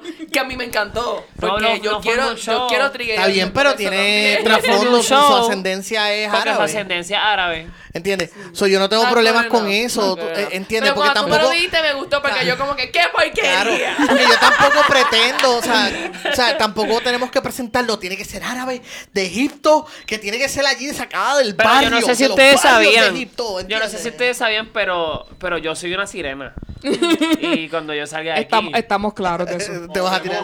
Vamos Cuando por otro moja. La lado. crítica, la crítica fue más bien de que las facciones de que la- de que escogieron a un tipo de chica que tenía unas facciones que tiraban más, tiraban más a lo, Europeo. a lo europeo y no europeo. not really a lo que es la Jasmine, la Jasmine ficticia. Yo no sé porque las mujeres árabes son. Todas son bellas, de todo tipo. La que hizo de, de Jasmine también estaba bella. So, pero yo no sé cuál es la changuería. So, realmente no sé cuál es la Pero changuería. sé que eso fue uno de los. Pues ya ustedes seis. saben que Prince Eric está siendo casteado. Me imagino que habrá más de una persona, además de Cristian Navarro, que quiera hacer, ¿verdad? Audicionar para eso. Están en la búsqueda de Prince Eric. Eh, próximo, Ariana Grande versus Forever 21. Usaron su cara para camiseta y otras cosas y ella está demandando. La utilizaron sin su permiso. 10 millones de dólares. Eso es lo que Eh, Ariana Grande quiere. Este, por otro lado, eh, por ahí viene la película de Taika Waititi de Uh, los nazis, que es Jojo Rabbit. Eh, viene pronto, así que estén pendientes para hombre. verla. Taika Waititi. Es- Estos otros directores que le gusta hacer diferentes tipos de estilos de género y tú nunca sabes qué esperar con él. Él salió con Flight of the Conchords, era que de ahí es donde sale él. Él dirigió Flight of the Conchords. Sí, sí, él era de ese grupo. No, porque él Flight y el of the otro Conchords eran chamaco. Jermaine Clement ¿Y él? Y, y- no, y otro flaquito. Y otro, Brett- pero él era parte algo. del equipo creativo. Y él también fue parte del equipo Él fue creativo, parte del equipo creativo y entonces él hizo What We Do in the Shadows, tremenda Que película. increíble. Y si tienen Hulu, vayan a ver la serie, que la serie está igual de buena que la película. Y, y si tienen Hulu, busquen una película que se llama Hunt of the Wild People, que es una película de Taika Waititi, que tú entiendes, tiene sus sensibilidades, pero es bien distinta a lo que hemos visto. Es bien distinta a Thor Ragnarok, es bien distinta a What We Do in the Shadows, o que ya yo sé que él es un director, ¿cuál es la palabra? Este, que hace Polifacético. Polifacético, gracias. Que yo me haría Ya, así, Él va, a ser, él va a ser de mis favoritos. Él va a ser de mis directores Voy a estar favoritos. Y yo, él va a ser de mis directores favoritos por todo el material increíble que ha hecho. Más cuando pasó el papel de James Gunn, le tiraron un como que porque tú no diriges el próximo Guardians of the Galaxy 3 y él se tiró un como que get the fuck out of here. Como que no quiero what- participar. Que why you trying to put me in this super awkward position. Pero nada, siempre estamos buscando alternativas. Anyway, eh, Leslie Jones se va de SNL. Este, Oh, sí. Ya oficialmente ella, ¿verdad? Habló acerca de esta situación. Eh, ella está haciendo películas y ella está ganando más chavo allá. Pues claro que se va a ir Yo me hubiese ido también. Así que es completamente entendible. Es otra etapa de su carrera. Así que le toca ir, ¿verdad? Como mucha gente en SNL ha entrado y ha salido. pues se le toca. gradúan. Ellos Exacto. como A mí me encanta tanto la historia de Leslie Jones, independientemente de gusto. Ella ya tiene 51 o 52 años y ella empezó ya en su adultez a escribir y qué sé yo qué. Y por años y años la rechazaban porque primero una mujer negra, una mujer negra alta, una mujer negra bocona, tú sabes. El stand-up que ella tiene. Y el stand-up es bien, bien agresivo. Y entonces, agresivo. por muchos años, muchos años la, la echaban para el lado, la echaban para el lado. SNL la contrata. ¿Ustedes se acuerdan un año que SNL lo criticaron bien duro porque eh, tenían como una generación, una clase casi completa, casi todos los, todos los comediantes eran nuevos y casi todos eran hombres blancos. Y los criticaron bien duro porque ¿dónde está la, Pero discúlpame, Keenan Thompson. Ese hombre, ese, ese hombre va a morir en eso. Sí, no, claro, pero acuérdate, o sea, no, Es que no- no te estoy hablando no de, los actores, acuérdate que fue... Claro, pero él tiene que, él- exacto, él, él tiene un montón de hijos, él tiene que mantenerlo. Él bueno, él va a tener un trabajo nuevo, él, él tiene una serie nueva y se queda en SNL. Digo, o sea, si yo me, o sea, eh, entiende, mejor Pero sí, yo te entiendo, ¿verdad? Que necesita, ¿verdad? Más diversidad, diversidad. y más. Pues entonces, presencia. ese año ellos contratan una actriz, una comediante que no recuerdo su nombre, y a Leslie Jones, pero a Leslie Jones la dejan backstage solamente como escritora. Entonces, eh, poco a poco ella empieza a entrar, ella empieza a entrar, empieza a hacer sketches y todo eso. Y la gente le encanta, o sea, ya se quedó pegada. Pero a ella lo que la trepó bien duro es que su social media, su, su social media is very strong. Sí. So, la gente como que le cogió un cariño bien brutal por sus Y- y- reacciones en Twitter y Sí. por eso que se hizo. Ella, ella, oh, ¿verdad? Eh, Pero ella, ella es bien liberal, so, ¿verdad? Todo lo que haga Trump y todas las cosas, ¿verdad? Que necesiten que alguien hable sobre ello, ella siempre está a un point y ella siempre está comentando al respecto. Así que muy bien por y- ella en y realidad. ella- y, y yo creo que ella trasciende como que el, el uso de, de Saturday Live a veces se veía como hasta como que ella no estaba pasándola tan cabrón allí Puede ser quizás, este, no tenía quizás la libertad, ¿verdad? De verse atrapada, ¿verdad? En, en en- que la enca- las encajonan, ¿verdad? Muchas de ellas, los tipos de personajes que pueden También es hacer. la que libertad. SNL es conocido por un estilo de comedia toda la vida, toda la, para bien o para mal, tú sabes, que no han, no, han- no han evolucionado mucho más allá de eso. A mí me gusta SNL, pero reconozco su- sus deficiencias. Exacto. Eh, y ellos, y obviamente ella pues tenía otro estilo de pensamiento, y más si tú la lees en las redes sociales, tú te das cuenta que si a ella la dejaran hacer lo que ella quiere hacer, ¿sabes? sería otra cosa. Bueno, eh, por otro lado, escuchen esto. En una escuela católica de Inglaterra banearon Harry Potter por la magia y todas esas cosas. Así que en esa escuela no se puede leer Harry Potter.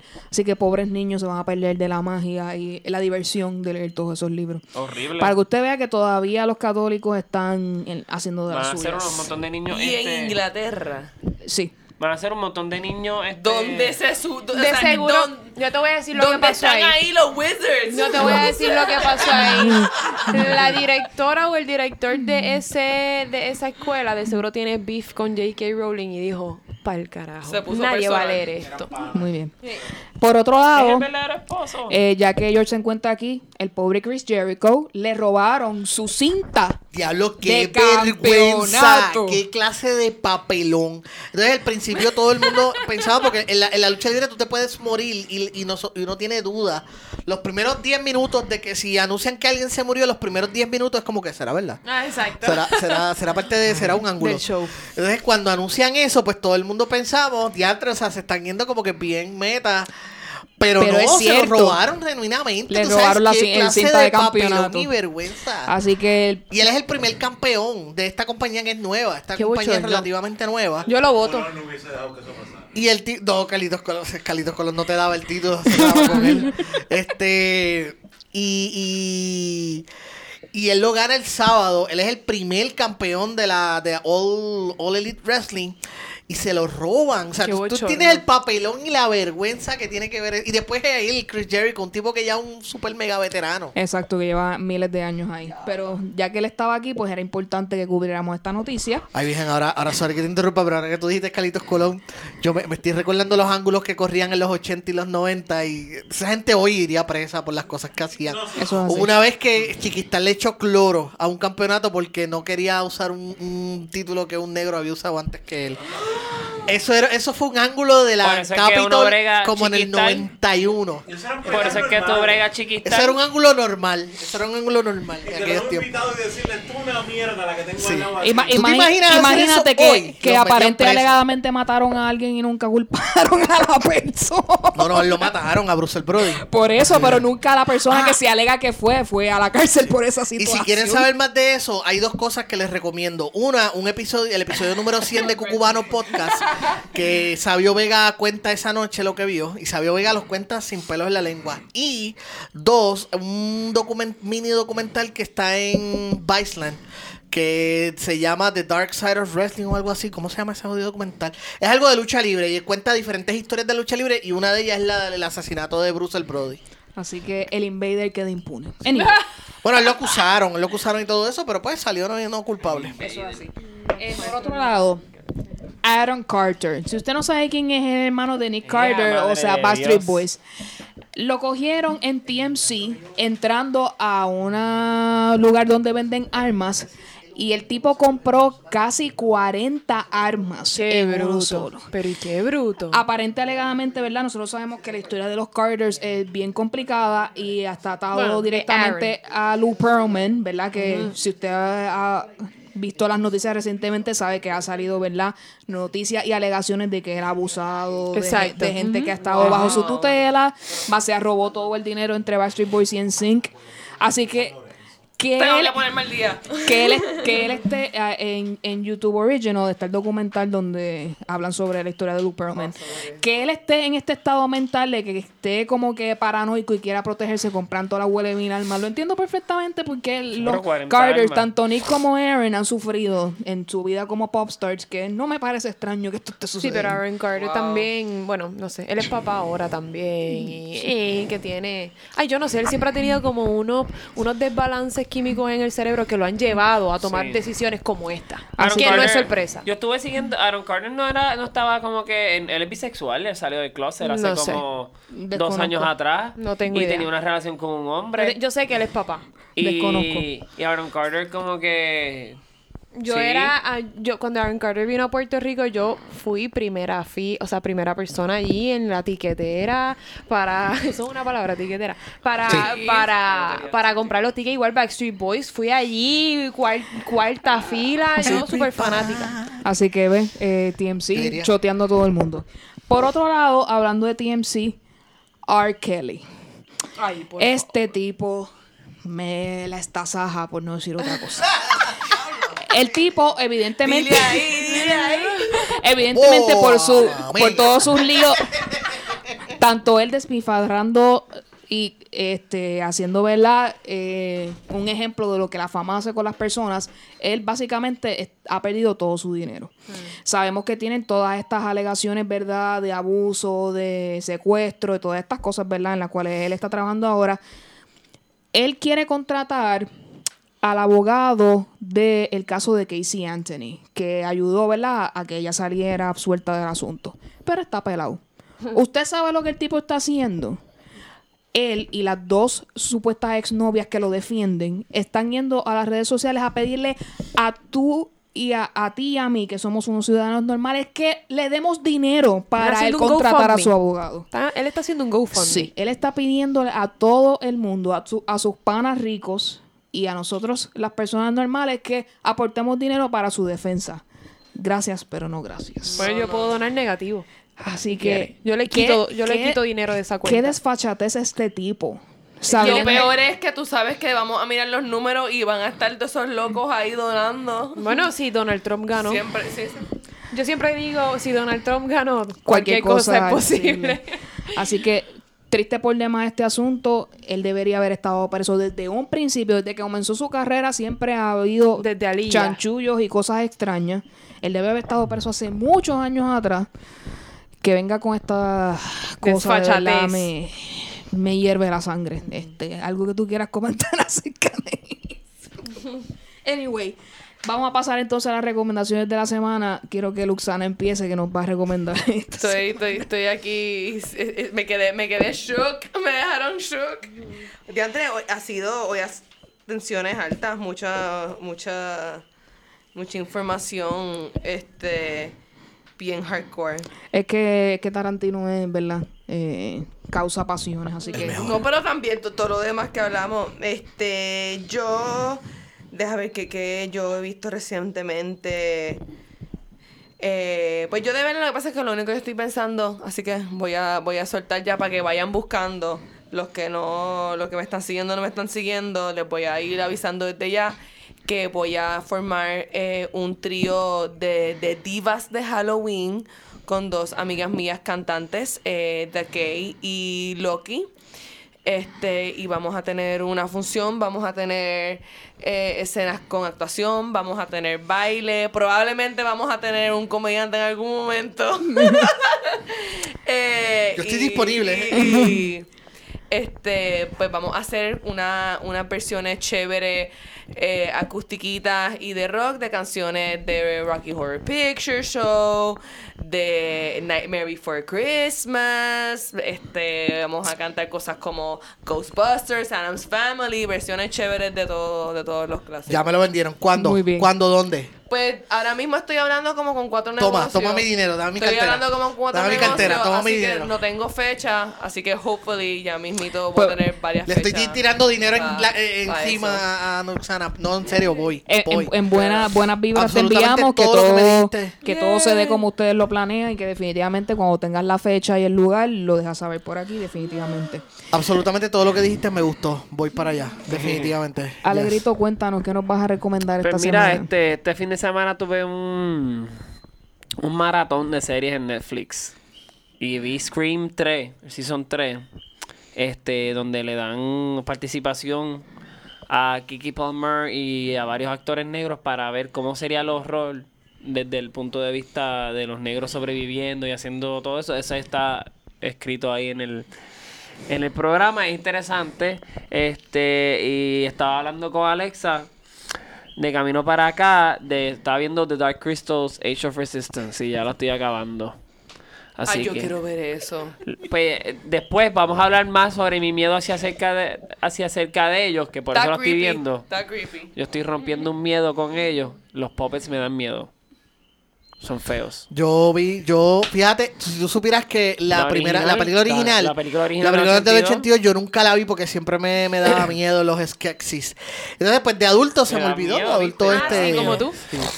Entonces, este, no, no vi la película de chamaquito porque siempre me daba co- me daba miedo. Después de adulto, pues no me interesó más porque yo era adulto, hombre, y yo no esas cosas son de muñequitos. Esa es mi Gracias, excusa. gracias George Pero, por eh, hacerme sentir normal. Yes. Pues en esta, estas fin de semana también decidí, dije, espérate, todo el mundo está hablando eh, flores y arcoíris y todo de esta serie. Pues para ver la película, pues me puse a ver la película. Obviamente es una película para niños. Lo que pasa es una película No, para el- traumar niños, tú sabes. Sí, como el- que- el- lo que pasa es que, ¿verdad? Este, la visión de eso era que James Henson quería crear un universo, este, diferente, fantástico, Yes, y que fuera relación, like, relatable to all ages. Y pues crea Sí. Dark Crystals y fue en el 82. 82, sí. Entonces, Y fíjate que, qué curioso porque la vi y yo dije, fíjate, todos estos años no la vi porque siempre me pareció creepy. Y sí, los Skeksis se ven bien Los creepy. Skeksis son creepy, Sí, sí. los creepy se ven, eh, se ven creepy. Sin embargo, eh, es más light de lo que yo esperaba. Y pienso que el Labyrinth, la cual sí vi muchas veces, era más toda, La- Labyrinth es más Era más, más creepy, más tenebrosa, sí es la Sí. palabra. Lo que pasa es que yo estaba profunda y absolutamente enamorado de, de Jennifer Connelly en esa película. Ah. Ella era mi crush de niño. O sea, que cuando uno es un niño, pues no Sí. es tan sexual, es como que Pero no son un como de- así de nene. Era Esa es como, como la princesa rubia Vamos, de- todos lo hemos tenido, todos pasamos por esa época. No Como la sexual, princesa rubia de. Neverending Story. Pero yo, yo veía esa película y esa nena me gusta. Para que me daba vergüenza decirlo. Yo decía que era que me gustaba la película, pero era que la nena me gustaba. Después Jennifer Connelly, hello. Después Jennifer Connelly llamó a George. Pues no era tan nena, nada. pues sí, pues vean esa serie, en verdad está bien chévere. La pueden ver con su familia, que es lo mejor. Y lo más importante, tomen agua. Tú y tus wholesome messages, ver show, puede ser que te den miedo los mopeds, mejor verlo con un familiar hidratado. Muy bien. Everything is good. Bueno, Alexa, cuéntanos, ¿qué nos vas a recomendar? Pues mira, yo estoy viendo, yo no, sa- yo no sé desde cuándo esto está en Netflix, pero yo lo vi hace como tres días y, y ya lo terminé. Eh, es, se llama la serie, ya de seguro un montón de gente ya la ha visto, se llama Shit's Creek. Es buenísimo. Que se está Eh, acabando ahora, by the sí, way. sí, el quinto season eh, ya se está, ya, ¿verdad? Ya se está acabando. Este, bien gracioso. El escri- los escritores son Eugene y Daniel Levy, que son padre e hijo. Eugene es el que sale, el que hace el papá en American Pie. El cejón, este, buenísimo. Se trata de una familia súper rica que de repente se, se van broke, pierden todo su dinero y pues tienen que irse a vivir a un town que habían comprado cuando eran ricos a modo de, de, de broma y pues se tienen que ir a vivir allí porque es lo único que tienen. Y pues es un town súper pobre, bien asqueroso, bien pues bien diferente a lo que ellos están acostumbrados. Y es una serie súper graciosa. De libros que yo siempre recomiendo un libro, estoy leyendo un libro de J.K. Rowling que se llama The Casual Vacancy, es viejo ya Sí. es, pero es la primera novela que ella escribió para adultos. Y la escribió Que- un seudónimo, ¿verdad? O No, esa fue la que no. no escribió con La- el que no, no, no, eso fue después de Harry Potter. Ella hicieron una serie en HBO también, creo que fue un failure, nunca despegó. O sea, hicieron creo que un, po- un par de episodios y no, no pudieron seguir haciéndolo. Pero el libro hasta ahora está bueno, es un poco lento, pero J.K. Rowling tiene una magia que no sé qué es, que aunque la historia es una porquería, ella tiene una manera de, cau- de cautivar al, al lector y, se, y que uno que quiera seguir leyendo. So, nada, el libro es The Casual Vacancy. Si les gusta J.K. Rowling y Sheets Creek para reírse, se van a reír un montón. verdad. Muy bien, gracias Alexa. George, ya tú nos diste unas recomendaciones de Hulu hace un momentito, Claro. pero algo más que quieras recomendar. Bueno, quiero recomendar Once Upon a Time in Hollywood, la nueva película de Tarantino, la nueva y excelente película de Tarantino. De las que mejores ya que lleva ha hecho. como de las mejores películas que la ha hecho. Lleva como un año y un mes y medio en Estados Unidos. En Puerto Rico estrenó la semana pasada. Eh, está fantástica, vayan a verla. Eh, mi reseña está en por supuesto. Aparte de eso, si no quieres salir de tu casa, también está Ready or Not, que es una comedia de humor negro fantástica, pero y es una de esas películas que hay que ver en bonche. O sea, no esperes a verla solita en tu casa porque no va a tener el mismo efecto. Feeling. El mismo feeling. Si la vas a- si vas a ver, si no quieres irle a verla al cine y la vas a esperar para verla en tu casa, pues asegúrate de tener mucha gente contigo, par de panas, para que la vean, o vete a verla con una sala de mucha gente, porque es como mejor se disfruta. Eh, también mi recomendación número uno, aparte de Once Upon a Time in Hollywood, eh, punto, punto, punto, in Hollywood. Eh, Es que literalmente se llama así. sí. Accuracy. sí.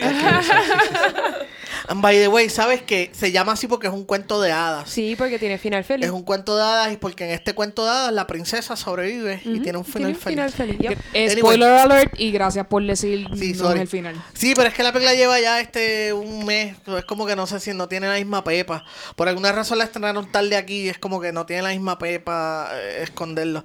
Pero anyway, este, ¿qué estaba diciendo? Ah, la, la, pero aparte de eso, la recomendación, y creo que esto lo debe ver todo el mundo, YouTube puso la primera temporada de Cobra Kai disponible por tiempo limitada. Están todos los episodios de Cobra Kai disponibles y el primer episodio de la segunda temporada. Eh, y está fantástico. Eh, yo creo que no tienes que haber sido fanático de la película original para disfrutarlo. Obviamente si lo eres, a mí cada vez que ponen música de la, de la banda original, del tun, tun, tun, tun, porque saben cuándo hacerlo. Entonces, para el que no sepa, esto se trata de la historia de Karate Kid y es una secuela de las películas de Karate Kid, 30 años después, pero se enfoca específicamente en Johnny, el que era el villano de, de, de las De películas de Karate Karate Kid. Curiosamente, esta serie surge inspirada en un video que se había ido viral hace par de años, de este tipo que hizo un video diciendo que el verdadero villano de Karate Kid era Ah. Danny LaRusso. Ajá. Sí. Se llama así mismo, The, The True Villain of Karate Kid. Entonces, eh, es un video como de 5 o 7 minutos y él dando las- los argumentos de por qué Johnny era el héroe verdadero. Y también se inspira en un episodio de How I Met Your Mother, donde... Ay, ¿Cómo se llama él? Este, el personaje de Neil Patrick Harris. Este... Ah, wait for Anyway, él, él dice lo mismo, él hace el mismo argumento de que el verdadero Karate era Johnny. Nada, anyway, la, la, Y, la- lo, la- y traen al actor y hacen un. y son los mismos actores, son los actores originales, William cool. Sapka haciendo de Johnny Lawrence, este, este tipo Macchio haciendo de, de Laruso.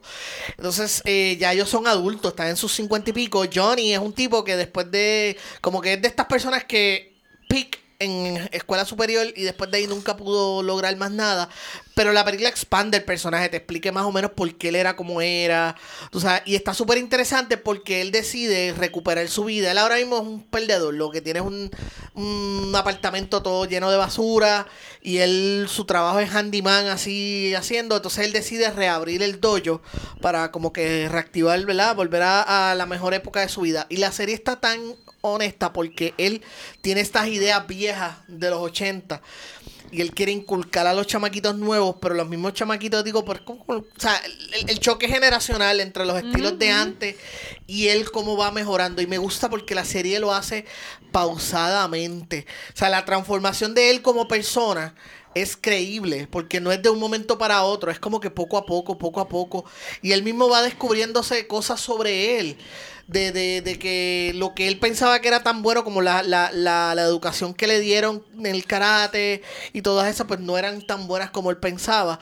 So, la serie le, le da tanto cariño a, a esa educación, a esa, ese cambio de él y esa mejora de él, evolución como persona.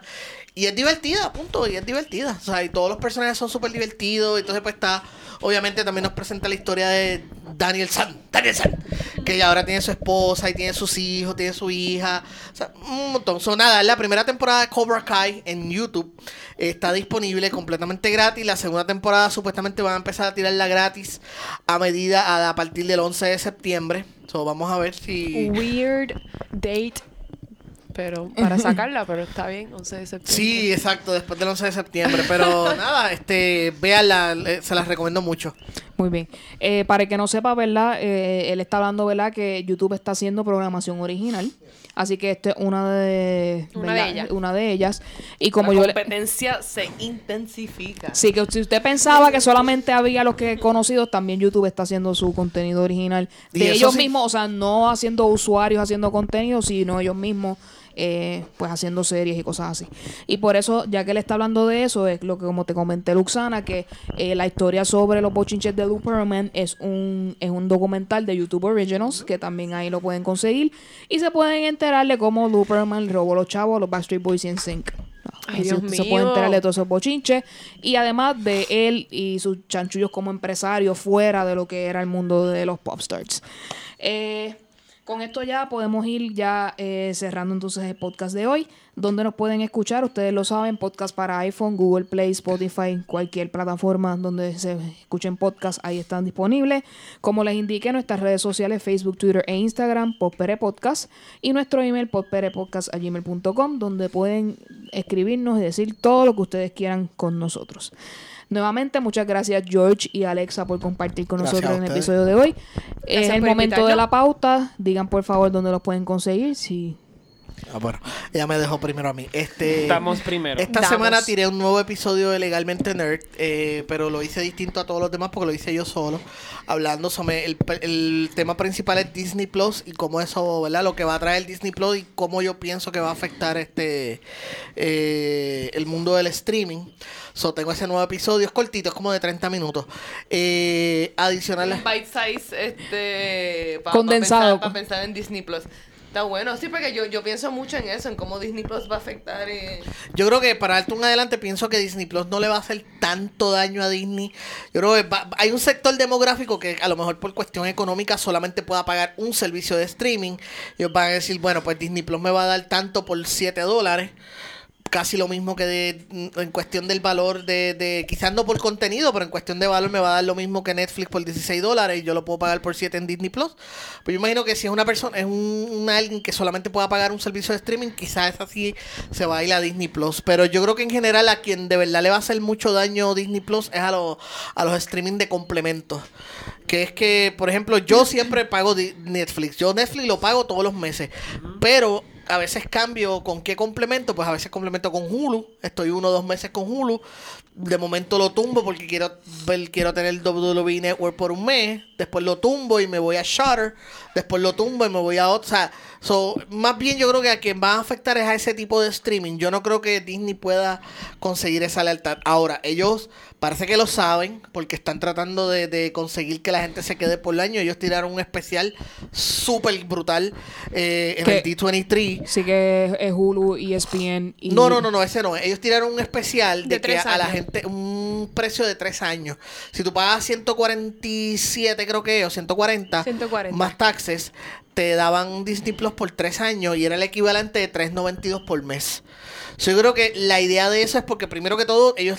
Disney necesita que ese servicio Explote. alcance la expectativa y explote y, y necesita que eso sea un éxito rápido. Y segundo, porque entiendo que lo que quieren es lograr esa lealtad de marca que ya tiene Netflix. Porque si ya yo te aseguro a ti por tres años, pues vas a tener mi servicio por tres años y cuando se acaben los tres años, pues vas a querer seguir con el servicio, ¿verdad? So, anyway, eso es un adelanto de lo que hablé. Eh, me pueden leer mis reseñas en kibo, Q-I-I-B-O.com. y en, si, me, si quieres hablar conmigo en las redes sociales, son at el George Rivera R en Twitter, en Facebook e Instagram es el George Rivera Rubio. Muy bien. Alexa. A mí me pueden conseguir en Instagram como Miri Clorianes. Este, yo soy parte de un podcast que habla de series y películas y pues noticias de, de películas y series que, pues, que estén trending. Este, nosotros nos llamamos Podflix. Nos pueden conseguir en Instagram como Podflix Podcast. También pueden buscarnos en podflixpr.com. Este, nos pueden conseguir en todas las plataformas como Podflix, eh, Spotify, Apple, whatever podcast, o lo que sea, todo, todas las plataformas que, que tengan podcast, allí nos pueden conseguir. Ok, eh, gracias a ustedes, ¿verdad?, por participar. Antes de irnos, y disculpen, yo sé que esto ha sido un poco largo, eh, yo escuché que el revolú de Spider-Man, Sony y Disney está afectando también Deadpool, Venom y otras películas más. Eh, creo que por el momento ninguna más va a salir, ninguna que sea conexión Marvel-Sony, hasta que ellos no lleguen a un acuerdo. acuerdo. Lo que es triste, ¿verdad? Porque a mí me da mucha más pena por Tom Hardy. Yo entendí que su Venom fue muy bueno y esta era la oportunidad de crear esa, esa nueva como franquicia o no sé, o trilogía o lo que sea. Y él en particular es la persona que más me da pena esta porque Ryan Reynolds puede hacer cualquier otra cosa y es, es exitoso, eso, pero él en particular en esta escena que hay ahora mismo eh, eh, iba a ser un buen despunte para él en ese aspecto, es mi, mi opinión. Este, si alguien quiere hacer algún comentario acerca de eso antes de irnos, pues adelante. Eh, sobre el tema de Sony, Marvel y Spider-Man, hay un problema grave porque no hay nada oficial realmente que tú puedas. O sea, lo que hay es reacciones de la compañía, de los tweets que tiró Sony, eh, lo que hizo Kevin Fitch en, en el D23, que sacó a Tom Holland y se despidió y dijo, pues, esto era por tiempo y adiós todo. Eh, so, realmente no hay, pero no hay nada oficial que tú digas, pues pasó esto y esto. Lo que hay son reportes. El problema con los reportes hoy en día, especialmente, y es que todo el mundo quiere ser primero, que todo el mundo quiere tener la noticia, y hay un reguero de, de, mala información distribuida. O a veces hay que tener un poquito de cuidado no sacar la información. Por lo menos de las fuentes fidedignas, de las que yo confío en las redes sociales, como Deadline o The Hollywood Reporter, lo que hemos podido sacar es que Disney quería más dinero del proceso, Sony no quiso bregar, Sony a la patada dijo, o sea que no es una situación donde hay un bueno y hay un malo claramente, son dos compañías jalando para sus consentos. Yo tiendo a irme un poquito más del lado de Sony porque yo entiendo que, que si tú has puesto todo el dinero y tú has puesto toda la producción y todo. Y aparte de eso también tienes, no, no tienes donde, donde más dinero sacan las películas de superhéroes y las series, sepan ustedes que no es de, de los programas o las películas per se, es del mercadeo. Eso es correcto. de los nenes comprando las sábanas de Spider-Man y los nenes comprando el juguetito de Spider-Man y Sony no recibe absolutamente nada, cero de eso. Una película Eh, de 20 pesos, tú el cuarto, eso es miles de pesos de, de, De de diferencia. Spider-Man. Exacto. y- Y Spider-Man es el personaje más... eh, no, no, no, no. eh, Es que, es que en español se me olvida. Como si mi primer. Popular, Como, no, sea. no, como si mi primer idioma no fuera español. Yo el más. el más Es, es el más no, yo el, el, tiene. el- el más gringo yo, no, la palabra es profitable. Eh, pero en español no sé cuál. el- ¿Qué más dinero se le puede sacar? El que más dinero, es el, es el personaje que más dinero genera en los cómics, en la historia del cómics. Más profitable, sí. Spider-Man es. Spider-Man es el personaje que más dinero deja de los cómics. Ah, superando a Superman, superando a Batman, superando Mm, a, sí. a los X-Men. Es, el, él es el personaje más, más beneficioso. Es como el que era- Más rentable es la palabra. Es Más que era, era el que era en donde Stan Lee por alguna Sí, razón, por ¿verdad? Y eso se refleja, ¿verdad? En lo que es el personaje como Pues. Spider-Man, o sea, y es por- precisamente por eso, lo, lo- cada vez que un nene se compra el disfracito, todas esas cuestiones, y Sony no recibe nada de eso. Eso es correcto. Todo eso lo recibe eh, Disney. So, Sony hacía las películas, Sony eh, hacía, ponía el dinero, ponía la producción, ponía el mercadeo, Disney como quiera recibió un 5% de la taquilla, plus no todo lo que tenía que ver con, con ese tipo de mercadotecnia. Entonces, pues, de momento dijeron, no, pues también queremos el 50%. Vamos, todo el que sabe de negocio sabe que el negocio se negocia, así, pero no es redundancia. Yo sé que tú no me vas a dar la mitad, pero te voy a pedir la mitad para que me digas, pues quédate con un 10%, un 20% y ahí cuadramos. So, parece que esa era la intención de Disney y no se esperaban que Sony fuera tanta gente y dijera que no. Por eso digo que es parte y parte. Es que, pero por otro lado, como lo habíamos mencionado aquí, Disney se está apoderando de todo el entretenimiento, así que es, es un... El, el underdog aquí es definitivamente Sony, así que que, que defienda a garras y dientes esa, eh, esos derechos que tiene y definitivamente yo pienso que no debe ceder. Déjame, déjame decirte Para que... no, o sea, para no, para seguir fronteando porque no debe No, no, ceder, déjeme no decirte sé. que Sony, Sony este, eh, para el 90 y pico, Marvel, antes de que Disney, mucho antes de que Disney comprara Marvel, Marvel se había declarado en quiebra a finales de los 90 o a principios de los 2000, no estoy seguro muy bien. Y Marvel empezó a vender los derechos fílmicos pss, al garete, el que me, el que me venga, El primero que me, traiga 50 pesos y un sándwich se lo lleva. Y una de las ofertas que ellos ofrecieron era que le iban a vender todos los derechos fílmicos de todos sus personajes a Sony. Y en ese momento Sony dijo, espérate, ¿cuál es tu personaje más rentable? Spider-Man. Pues voy a comprar los derechos de Spider-Man. Entonces Sony rechazó todo el universo Marvel por quedarse con Spider-Man. Y Spider-Man, ellos tienen el derecho fílmico de Spider-Man y eso incluye sobre 900 personajes relacionados a Spider-Man. So, ellos pueden hacer 900 películas de personajes distintos si les da la gana. So, es mucho dinero y mucha, ¿verdad? Mucha capacidad. Y otra cosa, ninguna de las películas de Spider-Man ha sido fracaso taquillero. Ninguna. Todas han dejado dinero. Que sean un fracaso en crítica, eso es otra cosa. Que la gente se burle de Spider-Man 3, eso es otra cosa. Pero que la gente va a ver- desprecie va a verla. Spider-Man 2. Spider-Man 2 recaudó sobre 700 millones a nivel mundial. O sea, eso es un... Lo que pasa que obviamente fue menos de lo que se esperaba, pero recaudó dinero. Sigue siendo Vamos a hablar So, claro, Spider-Man Jake nunca ha sido un fracaso. Ah, hablar claro, fue por Jake Gyllenhaal. Fue por. No, no, yo estoy hablando de Amazing Spider-Man 2. Ah, The Amazing Spider-Man. No, porque, The Amazing eh, Spider-Man, eh, para mí, son, son las mejores Claro. películas de Spider-Man que han hecho. The Amazing What? Spider-Man 1 y The Amazing Spider-Man 2, para mí, son las mejores que han hecho. No me gusta Tom Holland. Yo creo que ese es el problema. Ok, ok, ah, ok, No me gusta Tom Holland. Sí, sí, ponle mute, ponle mute. Eh, no, mentira, no, no hagas eso. Mira, este... eh, eh, Spider-Man Far no From voy a Home... volver a invitar a una amiga si me la No. Spider-Man Far From Home este reca- ya pasó el sobre los mil millones. Por eso. So, es otra película más que sobrepasó. Bueno, pues con esto ya eh, vamos a eh, clausurar aquí. Luxana, ¿dónde te pueden conseguir? Mi página Luxana en Facebook, Luxana Music en YouTube y Luxana Music en Instagram, donde ¿verdad? Lo, lo más que quiero que, que vean de las cosas Halloween y donde más va a estar pasando es en Instagram. Así que busquen esos behind the scenes stories que voy a estar poniendo. Ahí va a estar la info. Alegrito, Me pueden conseguir en Twitter, Alegrito PR, en Instagram, poemas. A mí me pueden conseguir tanto en Twitter como en Instagram, en Advicios Vacíos. Y con esto, nuevamente, muchas gracias, George y Alexa, por participar. Gracias, gracias. Y nos vemos en un próximo Gracias a ustedes, episodio. de verdad. Me gusta cuando me invitan. Yes, cuídense. Muy bien, bye. Bye. See you later.